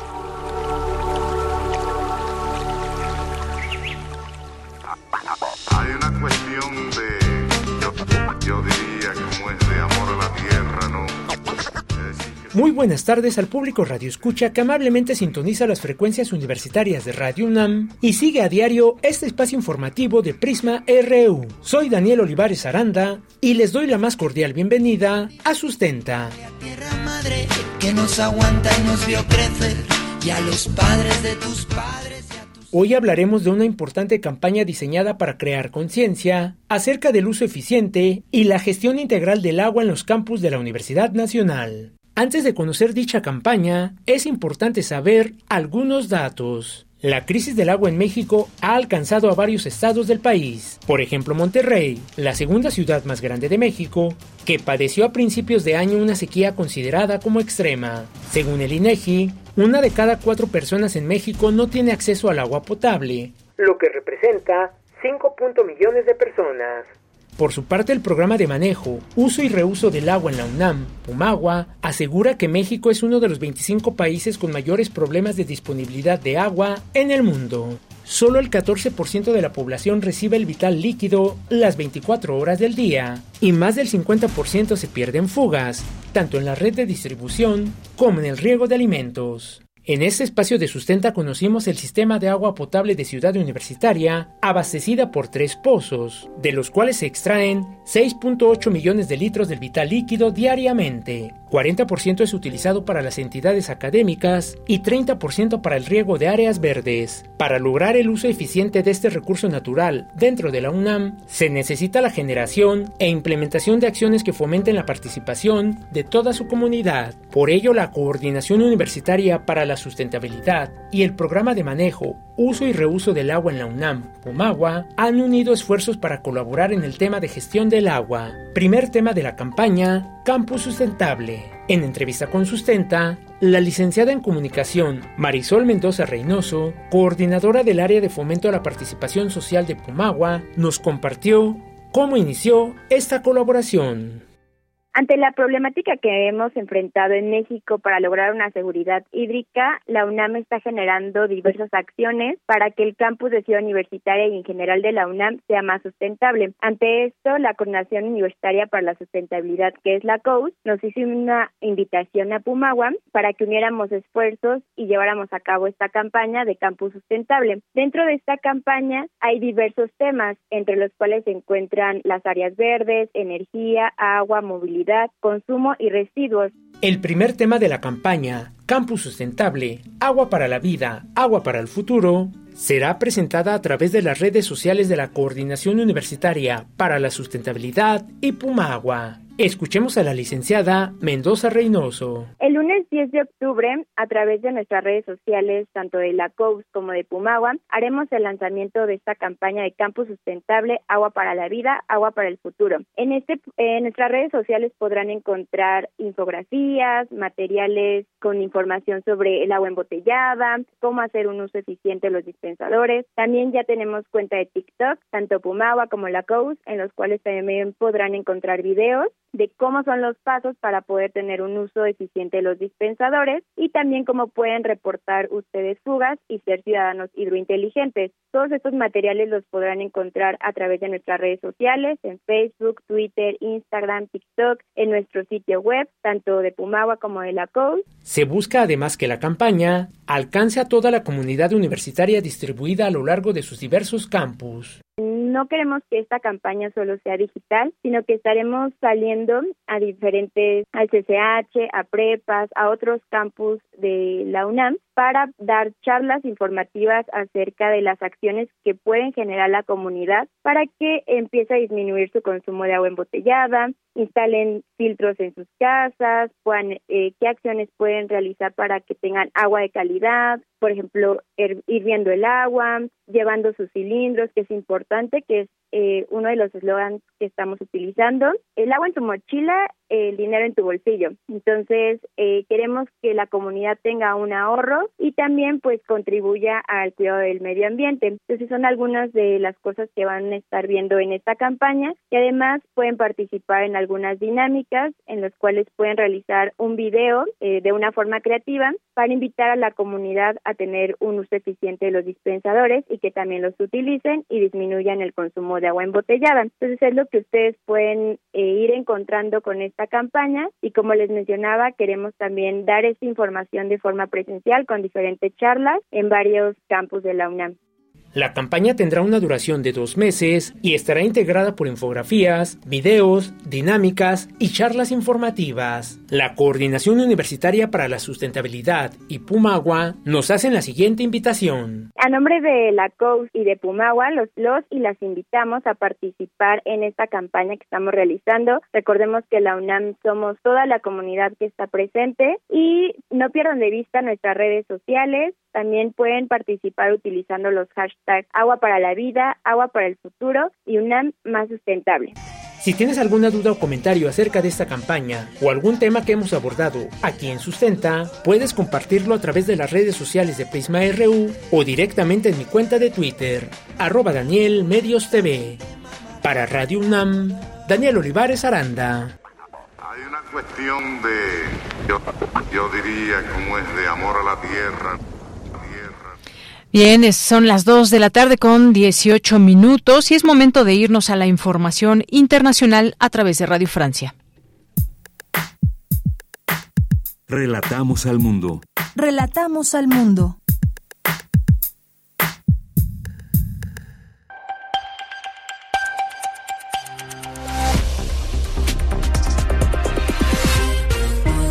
Hola a todos, bienvenidos a Radio Francia Internacional con Vanessa Letrón, hoy en la realización técnica. Comenzamos este recorrido radiofónico con un breve recordatorio de algunas de las informaciones importantes de este miércoles 5 de octubre.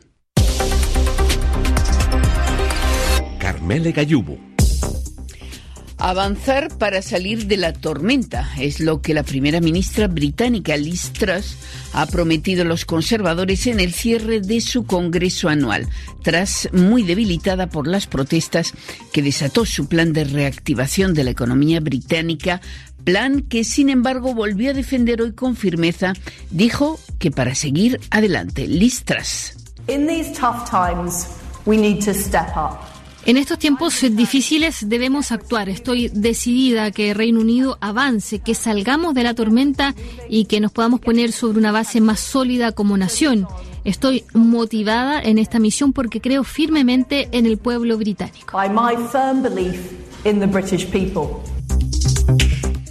En una declaración esta mañana, el presidente ruso Vladimir Putin dijo esperar que la situación militar se estabilice en los territorios ucranianos recientemente anexionados por Rusia. Y es que en varios puntos de esos territorios las fuerzas rusas están en apuros. El ejército ucraniano ha recuperado el control de grandes extensiones de terreno en el este y sur del país en los últimos dos días.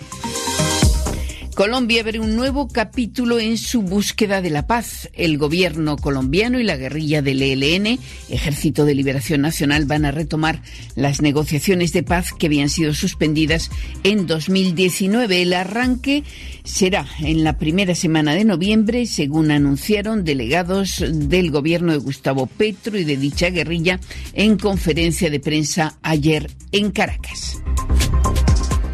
En Irán, la ola de protestas suscitada por la muerte en una comisaría de la joven Masha Mini se ha extendido ahora a las escuelas donde las adolescentes organizan concentraciones y retiran su velo desafiando la sangrienta represión que ejercen las autoridades contra los manifestantes desde hace casi tres semanas. El Nobel de Química de este año ha ido a manos de tres científicos, los estadounidenses Caroline Bertocci y Barry Sarples y el danés Morten Meldal, uno de ellos Sarples. Además, lo consigue por segunda vez. La Academia Sueca les agradece haber desarrollado un revolucionario concepto para producir moléculas de manera rápida y a partir de pequeñas unidades. Prisma RU. Relatamos al mundo.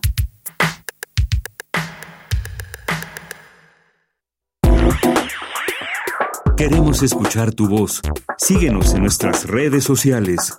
En Facebook como Prisma RU y en Twitter como arroba PrismaRU.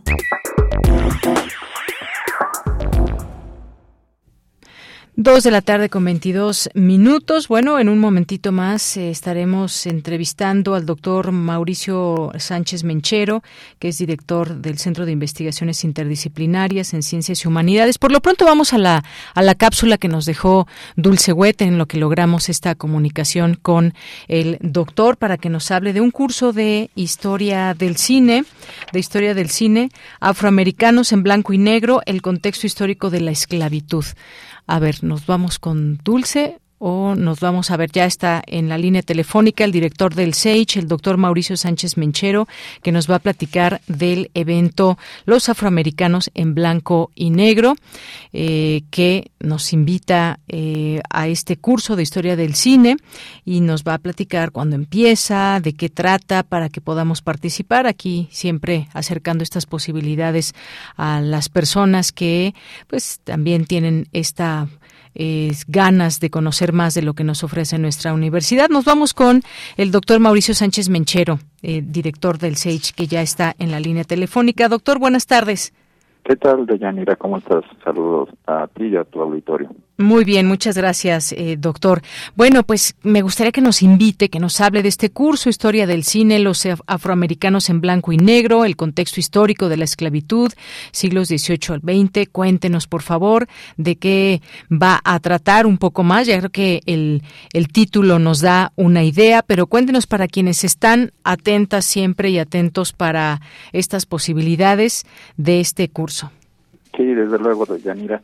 Pues como siempre, cada, cada semestre es un gusto poder organizar este tipo de actividades que para nuestros alumnos eh, y gente ya eh, que ha sido profesor de la UNAM y ya está jubilado, eh, ha participado. El más reciente fue sobre el cine alemán y, la verdad es que tuvimos buen resultado porque no solamente nos dedicamos a observar el, el expresionismo alemán, sino hasta el cine filmado con el régimen nazi, hasta la Alemania dividida. En este caso, ahora apuntamos a dos, eh, al menos dos cursos de inicio, este que trata el contexto histórico de la esclavitud, de este sistema eh, colonialista europeo, eh, que como bien sabe nuestro auditorio y tú misma, eh, comienza con en manos de los portugueses y los españoles y luego pasa ya a manos de otras potencias europeas. Y en esta ocasión nos vamos a dirigir en particular a eh, este tratamiento esclavista que se instala en estos triángulos, ¿no? Saca, sacando a la población africana de su lugar de origen, llevándolo a, a las colonias y el intercambio comercial que se da desde Europa con estos productos. A partir de ahí entonces tenemos elegido una serie de temáticas con eh, películas emblemáticas, algunas ya conocidas, otras de novedad, y que van abarcando temas como la esclavitud, desde luego, la ganancia del trabajo, los esclavos eh, durante la independencia de las colonias, luego el momento en que este, la esclavitud comienza a ser abolida en los estados norteños y eh, se enfrentan a los eh, sureños en esta guerra de secesión para pasar después a todo lo que ha sido un largo y hasta nuestros días este proceso de eh, completa libertad y este em, emancipación de la población negra en los Estados Unidos. Para ello, la dinámica pues es, es muy interesante. Eh, damos una, este, exponemos el tema, eh, los alumnos están presentes con algunas lecturas previas y visionado de películas también. Eh, se expone el tema eh, cada sesión, que son nueve, y después entramos en diálogo a partir de lo que nos deja la, las lecturas y la película y con eso tratamos al menos una primera entrada al, a lo que fue este sistema perverso no de, del colonialismo y en básico con, con el esclavismo este, de las poblaciones africanas eh, tendremos uno segundo este, que apunta más hacia la historia de la propia representación en manos de la población afroamericana en la cinematografía. Entonces vamos a tener ahí una muestra, eso será hasta el próximo semestre, desde los inicios del, en los albores del, de la producción cinematográfica hasta nuestros días. Así es que prometen ser dos cursos muy interesantes, uno de contexto y el otro ya propio de la de la de la historia del cine, ¿no? Entonces, con eso siempre estamos apostándole a la historia en el cine y el cine en la en la historia, ¿no? Este, y será un gusto tenerlos por acá en, las instalaciones de nuestro centro. Mm, claro que sí, usted es uno de los de los coordinadores de este curso de historia del cine y además un tema que me parece que tiene puede ser mirado desde distintas aristas, un tema quizás hasta inagotable por toda la documentación y también toda esa parte de qué se nos muestra a través del cine eh, respecto a este contexto histórico de la esclavitud, porque hay muchos hay muchos libros, hay mucha información, pero justamente lo interesante de todo esto es justo eso qué es lo que se elige, desde qué distintas miradas se puede se puede observar este este tema. ¿Quiénes van a participar? ¿Quiénes son parte de este curso, doctor? Sí, este, en esta ocasión vamos a contar con eh, la participación de eh, dos doctores que están en el Instituto Mora, el doctor Gerardo Gursa y el doctor Héctor eh, Saraus ambos historiadores y ambos manejarán eh, temáticas eh, relativas en esto que estás mencionando, Deyanira, y que es bien importante. Puede ser eh, visto no desde, desde distintos ángulos y estamos apostando por esa interseccionalidad, ¿no? donde aparezca el género, las generaciones, las distintas edades, que aparezcan las profesiones como los deportes. El doctor Saraus hablará de, del béisbol como un, un espacio fundamental en la integración o no de la población afroamericana. El doctor Gerardo Gursa hablará de eh, política, no este otro otro factor es y religión desde eh, el momento de la guerra civil y luego también contaremos con la presencia y participación de Margarita Fabel, una colega del CEICH. Ella hablará de eh, ya de nuestros momentos más más contemporáneos, que es el, lo que lleva a cabo el doctor Luther King a partir de, este movimiento de derechos civiles. Y desde luego el maestro Carlos Flores y un servidor pues vamos a, completar este, los distintos temas que son mm, muy interesantes, muy polémicos y que desde, desde distintas ópticas de, desde la universidad pues queremos tratar de reflexionar y, tener nuestra postura este, política no eh, ante ante estos hechos muy bien, bueno, pues ahí está esta, este curso que inicia el próximo 7 de octubre, que estamos todavía en tiempo y tendrá una duración hasta el 2 de diciembre. Se llevará a cabo los viernes de 9 de la mañana a 2 de la tarde, un día por semana que pueden apartar quienes tengan esta eh, posibilidad. Eh, ¿Cómo se pueden eh, conectar, cómo se pueden inscribir a este curso, doctor? Sí, este, básicamente es, eh, en otras ocasiones durante la pandemia lo, lo hicimos a distancia, pero como comprenderás, este, tú y nuestro auditorio, este, se dificulta el estar viendo una película a distancia y luego comentarla, es una dinámica que, que sí es viable más que nada eh, presencialmente, ¿no? Entonces en esta ocasión sí es presencial totalmente el curso, Eh, los interesados en el tema tendrán que estar aquí eh, este viernes próximo. Ah, comenzamos a las nueve de la mañana. Si están eh, cuarto para las nueve, ya este, para empezar a, este, dar sus datos, tener una preinscripción y luego ya hacer el, el, pago correspondiente. Desde luego ofrecemos el 50% para nuestros alumnos de, la UNAM. El costo del curso es de 1.200 es básicamente la eh, obtener una constancia es lo que se les otorga a los alumnos por su asistencia y entrega de un reporte al final de, este curso. Y estamos ubicados en la Torre 2 de Humanidades en el quinto piso en, nuestra sala de, de, video. Ahí vamos a estar este desde este viernes hasta el mes de diciembre. Muy contentos de poderlo recibir y atender para llevar a cabo esta actividad. Muy bien, pues ya tenemos aquí todos los datos, los compartimos también este cartel del, del curso ya en nuestras redes sociales para quien esté interesada, interesado en ser parte de esta posibilidad de tener más conocimientos de cómo se puede abordar toda esta historia o este contexto histórico de la esclavitud en los siglos que mencionamos.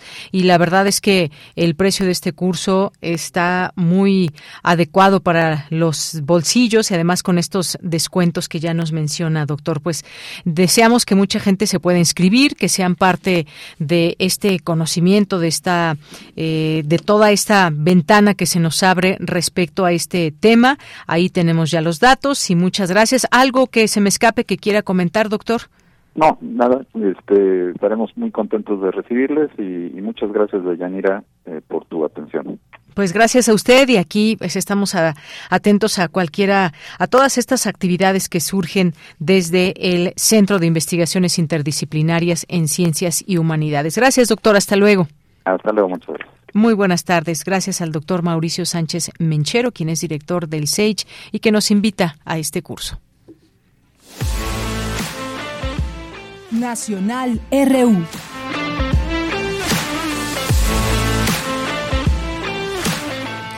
Bien, pues vamos ahora a algunos de los temas nacionales, internacionales. También ya escuchábamos ahí la información. Este eh, tema de Guacamaya Leaks, que todavía no vemos todo, no conocemos todo este alcance al que se pudo acceder a través de un hackeo. Y entre las cosas que se van conociendo, hubo un documento obtenido, hoy lo da a conocer eh, Juan Omar Fierro, que detalla eh, esta información. Un documento obtenido por el colectivo Guacamaya revela el porte de inteligencia militar que fue enviado en noviembre de 2014 al extitular eh, Tomás Herón eh, de Lucio, actualmente prófugo, hay que recordarlo.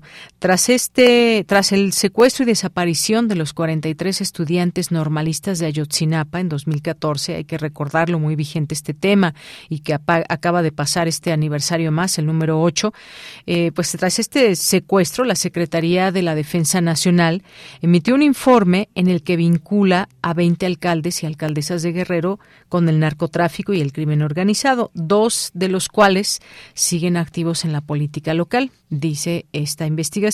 El reporte elaborado por la Subjefatura de Inteligencia del Estado Mayor de la Defensa Nacional fue enviado por correo electrónico al entonces titular de la Agencia de Investigación Criminal de la PGR, entonces también Tomás, Sora, eh, Tomás de Lucio, en noviembre de 2014, en el contexto de las investigaciones que buscaban dar eh, con el paradero de los estudiantes desaparecidos. Y este documento, al que el medio para que escribe Juan Omar Fierro, que es Aristegui Noticias, tuvo acceso, forma parte de los más de cuatro millones de correos extraídos por el colectivo Guacamaya tras hackear los servidores de la Sedena. Y para mencionar algunos de estos eh, de estos eh, exalcaldes que pues fueron investigados y que buscaban también, bueno, de estos alcaldes que ahora se sabe que estarían ligados al crimen organizado, pues están los siguientes, están los siguientes, los alcaldes señalados por presuntos nexos con el narcotráfico en 2014 son, por supuesto está José Luis Abarca, del PRD en su momento en Iguala, que actualmente pues se le sigue toda esta investigación y un proceso por el tema de los 43 estudiantes.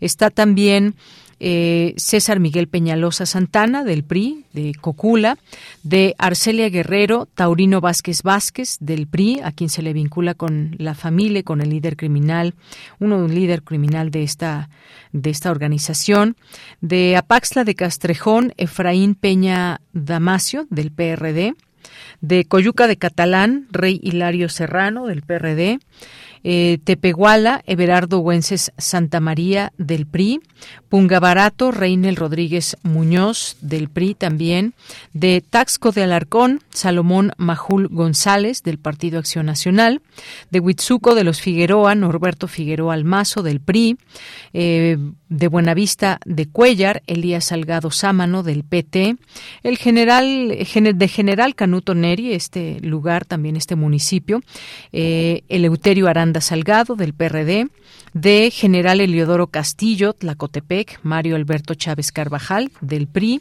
de Teloloapan, Ignacio de Jesús Valladares Salgado, del PRD, de Ixcateopan de Cuauhtémoc, Filiberta Onelia Barrera Baena, del PRD, de Sandra Velázquez Lara, del Partido Acción Nacional. Fueron los nombres, eh, las personas señaladas por presuntos vínculos con el crimen organizado. Pues parte de lo que se sabe hoy a través de estas filtraciones de Guacamaya.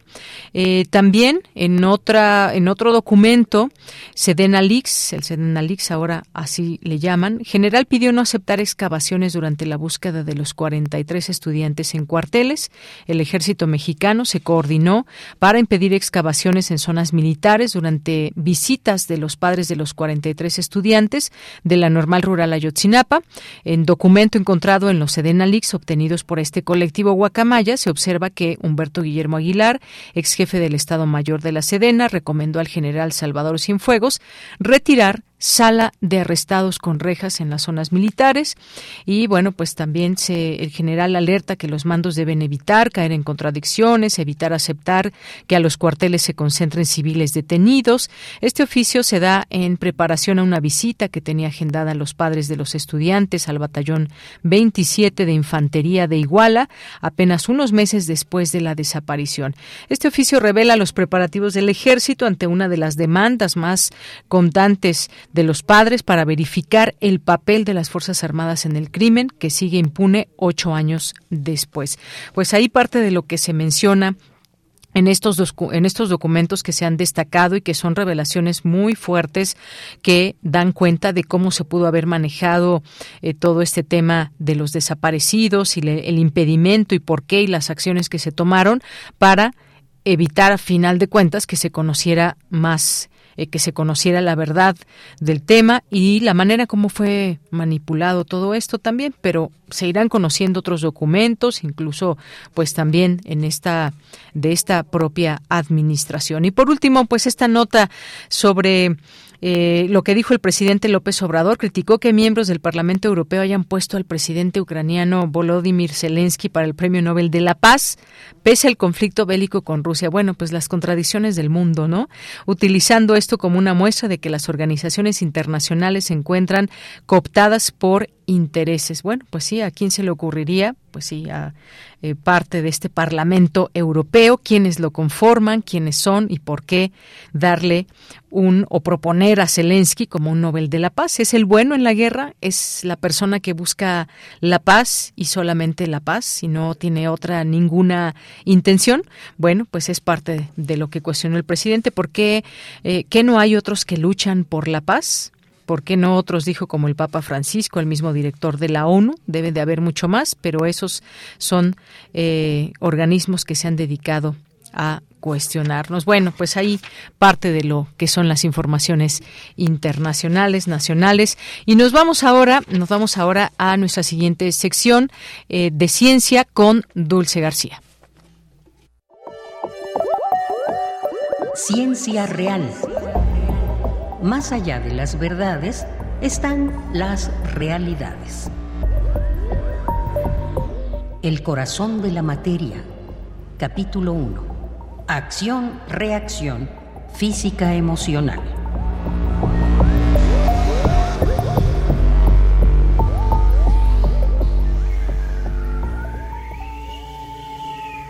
Estoy triste. Siento que el futuro no tiene esperanza y que las cosas no pueden mejorar. Me aburre todo y nada me satisface. Aquí estoy yo y allí está mi cuerpo, bailando sobre vidrios en una época de accidentes donde no hay accidentes. Sarah Kane ¿Qué son las emociones? ¿Cómo podemos entenderlas como algo real, como una acción física que deviene en una reacción? Saludo con mucho gusto al auditorio de Prisma RU. Hoy damos un vuelco y arrancamos con Ciencia Real, un espacio de divulgación científica que busca mostrar que la ciencia es una realidad en la que vivimos a diario. Comenzamos con el ser humano, porque es justo el ser humano quien nota lo que es real, como por ejemplo sus emociones. ¿Cómo es que la emoción hace al ser humano? Al respecto platicamos con Adriana Casas, directora del Centro Multimedia del Centro Nacional de las Artes, quien ha sido pionera en la amalgama entre arte y ciencia en México y quien nos contó cómo las emociones son reales y científicamente están reconocidas. Son el cotidiano de muchas personas. Hay mucho dolor que no vemos, hay mucha discapacidad invisible que no vemos. ¿Qué es justo eso? La depresión, los dolores crónicos, la epilepsia, pero que está ahí, Creo que reconocernos en una limitante es súper importante para, para poder seguir. La gente con depresión pues puede parecer floja porque quiere dormir todo el día, pero en realidad no está bien. Como darte el chance de mirarte o de mirar al otro, de ver lo que le pasa, creo que puede hacer una diferencia muy importante. Adriana, ¿consideras que a partir de la pandemia nos ha cambiado la percepción de las emociones y de cómo éstas repercuten en nuestras actividades cotidianas? Yo me acuerdo los primeros meses hubo un movimiento mundial para hacer respiradores caseros. Pasó algo extraordinario. Había inventores, tecnólogos, entusiastas, pegando una cosa con otra, un ventilador, una secadora, y todo se subía a un espacio específico y se generaron muchos modelos de forma colaborativa, con un entusiasmo que no creías. El 22 inauguramos una exposición de arte, ciencia y discapacidad, pero estoy pensando en una pieza específica que recogió durante todo este periodo el autor que tiene que ver con suicidio, que encontró muchos testimonios y los distorsionó y hizo un discurso a partir de ahí. Y a partir de un concepto científico de autodestrucción programada en el cuerpo. Creo que vamos a empezar a ver esas cosas también, lo que resultó de la pandemia. También creo que justo eh, el COVID persistente nos va a obligar a que esos cansancios sean legales. Hay gente que vive agotada, hay gente que tiene serios problemas de salud que no sabemos cómo van a curar. Yo tengo dos años de dolor de cabeza. Lo que hemos aprendido es que todos tenemos limitaciones. Aprender a reconocerlas es súper importante Creo que la pandemia nos arrolló con todas las emociones posibles y también entiendo que haya habido personas que no podían permitirse derrumbarse, sobre todo quienes tuvieron que trabajar todo el tiempo, quienes tuvieron que cuidar una familia todo el tiempo. Seguro muchas mamás estaban destrozadas y no pudieron decir que estaban destrozadas, pero Creo que el arte nos va a decir un montón de cosas de esto. Eso tiene el arte, pues que haya alguien que te provoque lo suficiente para que digas que sí y luego pasen las cosas bien o mal, pero que siempre te sorprenden. Y la ciencia tiene eso. Yo me acuerdo la primera vez que estuve en el laboratorio del doctor Navarro, en la pared hay una serie de llaves con gases porque simulan los ambientes de cada planeta. Nitrógeno, oxígeno y una llave que decía futuro. Eso es una poesía. Yo les decía, ¿qué es eso? Lo vamos a encontrar con un entusiasmo. Quisiera preguntarte de qué manera se han hecho ver las emociones en la ciencia, incluso quizá de la mano del arte.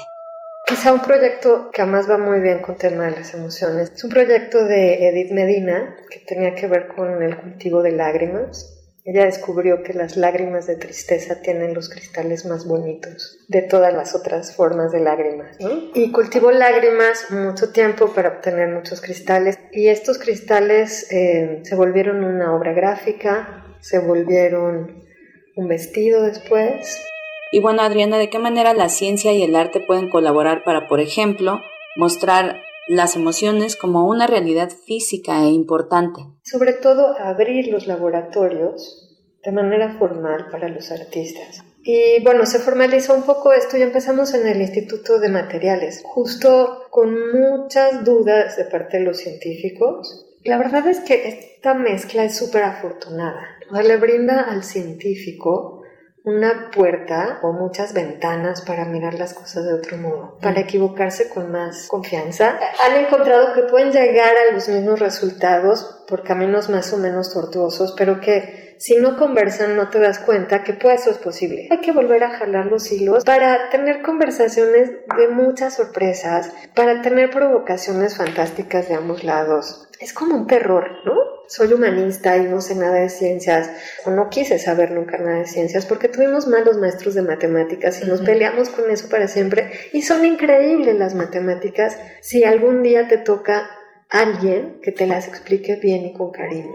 Las emociones se van desvelando y van dejando ya su huella por la ciencia. Pero ¿cómo dejan su huella en nosotros también? En nuestros cuerpos. La siguiente semana hablaremos de cómo somatizamos las emociones. Por lo pronto les agradezco mucho su atención y los dejo con una frasecita. Muy buenas tardes.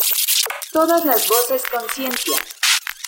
La palabra felicidad perdería su significado si no estuviera equilibrada por la tristeza. Carl Gustav Jung.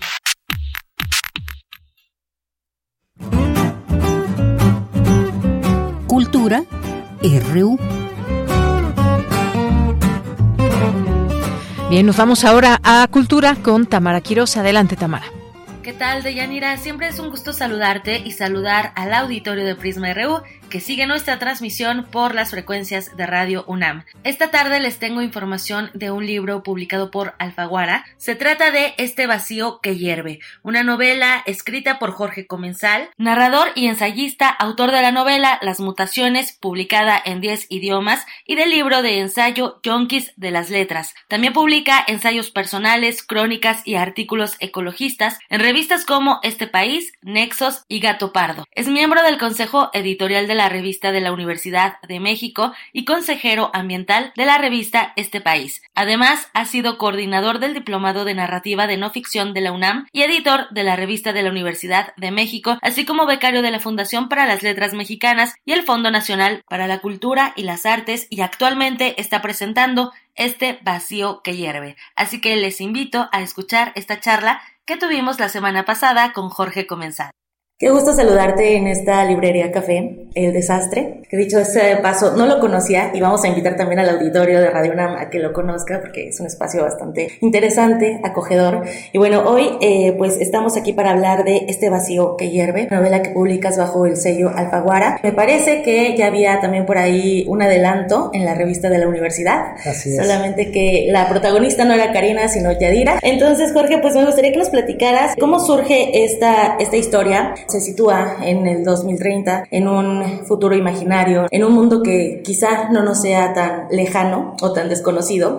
Hablas de crisis climática, eh, hablas también, bueno, varios temas, ¿no? Que, que, ahorita vamos a ir desmenuzando. ¿Cómo surge esta historia que además empieza con un incendio? Así es. Ardiendo. Muchísimas gracias. La, la, UNAM es mi alma mater. Estudié en la Facultad de Filosofía y Letras, trabajé en la revista de la UNAM. Entonces, eh, eh, y ahora presentamos la novela en, en, la Casa Universitaria del Libro también, y es un honor estar en Radio UNAM eh, platicando contigo. Y sí, pues en la novela hay muchos temas que parten de un detonador que, que viví hace cuatro años, que fue la búsqueda de una tumba olvidada durante décadas, y, y a partir de ahí nació una obsesión por el Panteón Dolores y una pregunta sobre los personajes que me imaginé, una joven y su abuela que buscan una tumba, les cuesta mucho trabajo encontrarla y la pregunta era por qué la están buscando, qué hay en esa tumba y qué sucedió para que vinieran a buscarla. y lo que sucedió fue que un incendio de, origen bastante misterioso eh, se expande por el Panteón Civil de Dolores y se desborda al resto del bosque de Chapultepec. Algo que yo no sabía antes de obsesionarme con este cementerio es que ocupa casi la tercera parte del bosque de Chapultepec y al ser este bosque urbano un lugar donde se concentra el zoológico de Chapultepec, muchos museos nacionales, eh, en fin, me parecía idóneo para también reflexionar sobre la historia, el pasado, el presente y el futuro del país. ¿no? Que de hecho es, es esto, ¿no? O sea, hay un viaje en el tiempo, regresamos, eh, también haces uso de la memoria, por ejemplo. Eh, ¿Cómo fue pensado este lazo familiar, no? Eh, tenemos a, una doctorante de, 25 años, de la UNAM además, en, física, pero también tenemos a una abuela, ¿no? Y por otro lado, hay otra historia que converge también con, esta, con estas dos personas, que es la de Silverio y la de su hija. ¿Cómo pensaste, pues, esta brecha generacional entre ambos, incluso hasta de estatus económico? Económico, de ideas, eh, ¿qué, ¿qué, significa para ti también, por ejemplo, la juventud, ¿no? Situándonos en este 2022, pero también en ese próximo 2030. Sí, claro, a mí me, me interesaba mucho explorar cómo, a partir de, este, de esta catástrofe del incendio, la memoria el pasado regresaba a buscar el presente, ¿no? En la idea de que se difunde la creencia de que el fuego despertó, digamos, el alma de muchas personas inhumadas en ese cementerio y entonces hay una especie de plaga de fantasmas en la ciudad que representan ese pasado que regresa a reclamarle a los vivos la falta de memoria, ¿no? Y la, el ocultamiento en ciertos casos, el secreto que late en el centro de la historia. Y yo quería también formar entonces un puentes entre generaciones entre la abuela Rebeca y su nieta Karina, entre Silverio y su hija eh, que es la más joven de la historia y que también ella simboliza un futuro posible, porque el incendio y las consecuencias que tuvo en el zoológico de Chapultepec la animan a convertirse en una activista muy precoz de los derechos animales, de la, de la preservación del medio ambiente y entonces en ella, en su, en su actitud, en los cambios que tiene, hay también muchas eh, preguntas sobre el futuro. Y sobre el proceso creativo, ¿cómo fue para ti el acercamiento, por ejemplo, a los temas científicos, a la física cuántica, por ejemplo, porque pues tenemos a Karina que es racional, ¿no? Y que todo lo piensa eh, con base justo en, en, a lo que se dedica, pero también tenemos la otra parte de, vaya, que, que también está el cosmos, ¿no? Y también está lo no tangible o, o de repente como esos seres supremos o, vaya, eh, como esta parte también de las creencias, ¿no? Claro, totalmente. A mí siempre me ha fascinado la visión científica del mundo como una fuente de, asombro, de comprensión, de belleza también. Y en esta ocasión quería explorar la, a través de la, lo que estudia Karina, que ella está tratando de alcanzar una teoría cuántica de la gravedad, que es uno de esos hitos de la física fundamental que todavía no se consigue. A través de ella, pues muestro cómo también en la ciencia hay muchas zonas oscuras, zonas de cuestionamiento, de duda y de especulación, donde hay mucho que no sabemos todavía. Y un ejemplo que te pongo es la expansión del universo, que nadie entiende realmente qué está pasando.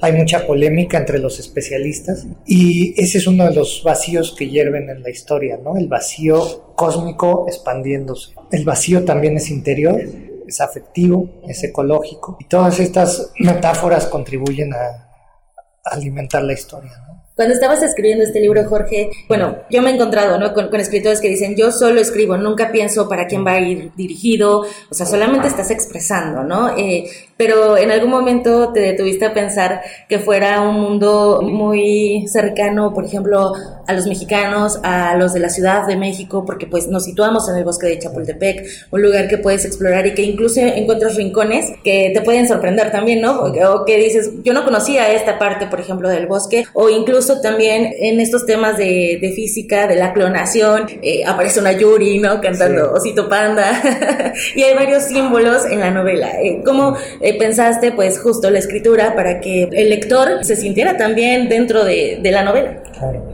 A mí me gusta ese lema que plantea actuar localmente y pensar globalmente se aplica a temas más ambientales también de, eh, de, consumo. Y en mi caso creo que escribo muy localmente pero también tratando de pensar a nivel global. Entonces hay mucho localismo en la historia porque está muy bien situada en el bosque de Chapultepec en el Panteón Dolores en la unidad habitacional donde vive Karina con su abuela. Entonces hay lugares muy concretos que los habitantes de la Ciudad de México reconocerán pero yo quería escribir una historia que pudiera hablarle a, cualquiera y que habla sobre realidades que, aunque pueden parecer parte de un futuro especulativo para la Ciudad de México, en realidad forman parte de nuestro presente en otros lugares del mundo. Por ejemplo, un zoológico en Francia acaba de ser desalojado, evacuado todos los animales por un incendio forestal que es algo que eh, se parece mucho a lo que sucede en la historia. Entonces, eh, también el bosque de Chapultepec puede reflejar los bosques urbanos de muchas ciudades del mundo y las islas de calor que son las ciudades hoy en día, pues son también universales. Y yo escribo desde ese sabor local buscando reflejar una realidad que, que me interesa mucho y que forma parte de mi acervo, de mi bagaje, pero tratando también de ir más allá ¿no? de ese espacio tan concreto. Muy bien, ya para irnos despidiendo, pues llegas a, un monstruo editorial que es Alfaguara. Eh, ¿Qué significa para ti después de también estar pues en otras publicaciones, no incluso universitarias como la revista de la UNAM y también con editoriales independientes? Sí, a mí me, encanta y lo seguiré haciendo publicando, si, si es posible, con editoriales independientes. Con Alfaguara también me entusiasma este sello que yo recuerdo que empecé a leer muy joven, a los a José Saramago, por ejemplo, con una gran figura. Le tengo un enorme cariño tipográfico a los libros de Alfaguara, a su caja, a su tipografía, a su tipo de letra. Eh, y entonces para mí ha sido muy gratificante poder ahora publicar en este sello y llegar a públicos lectores de novela muy apasionados que, que, conocen Alfaguara, que tienen una relación con esta editorial y espero que esta novela también pueda eh, hablarles ¿no? y comunicarse con personas muy diferentes. Excelente. Jorge, eh, lo presentas en la Casa Universitaria del Libro. ¿Hay alguna otra presentación en próximas fechas? Eh, no sé, por ejemplo, la FIL Guadalajara o en alguna otra feria del libro. Sí, lo presentaremos en la Feria del Libro de Oaxaca en octubre y en noviembre en la Feria del Libro de Guadalajara.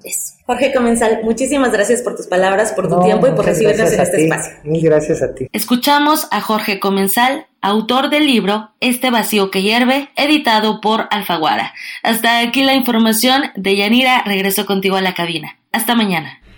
Hasta mañana, muchas gracias, gracias Tamara. Y pues ya nos despedimos, nos despedimos, muchas gracias por su atención, como todos los días en este espacio que nos acompaña en Prisma RU de lunes a viernes de 1 a 3 de la tarde.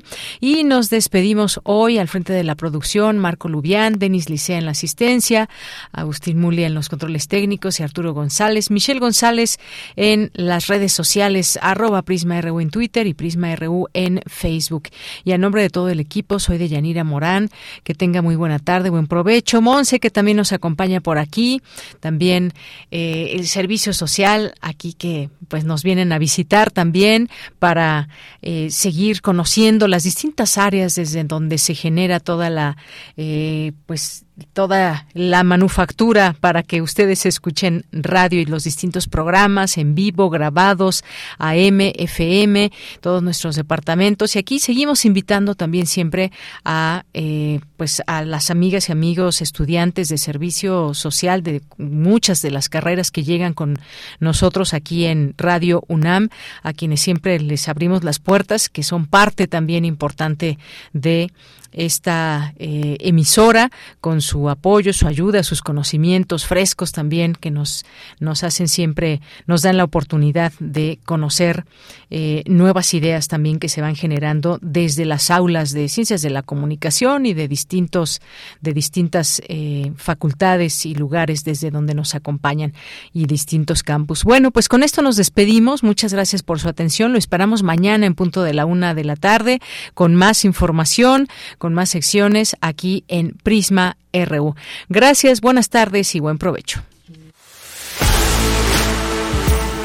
Radio UNAM presentó Prisma RU. Una mirada universitaria sobre los acontecimientos actuales. Prisma RU. Relatamos al mundo.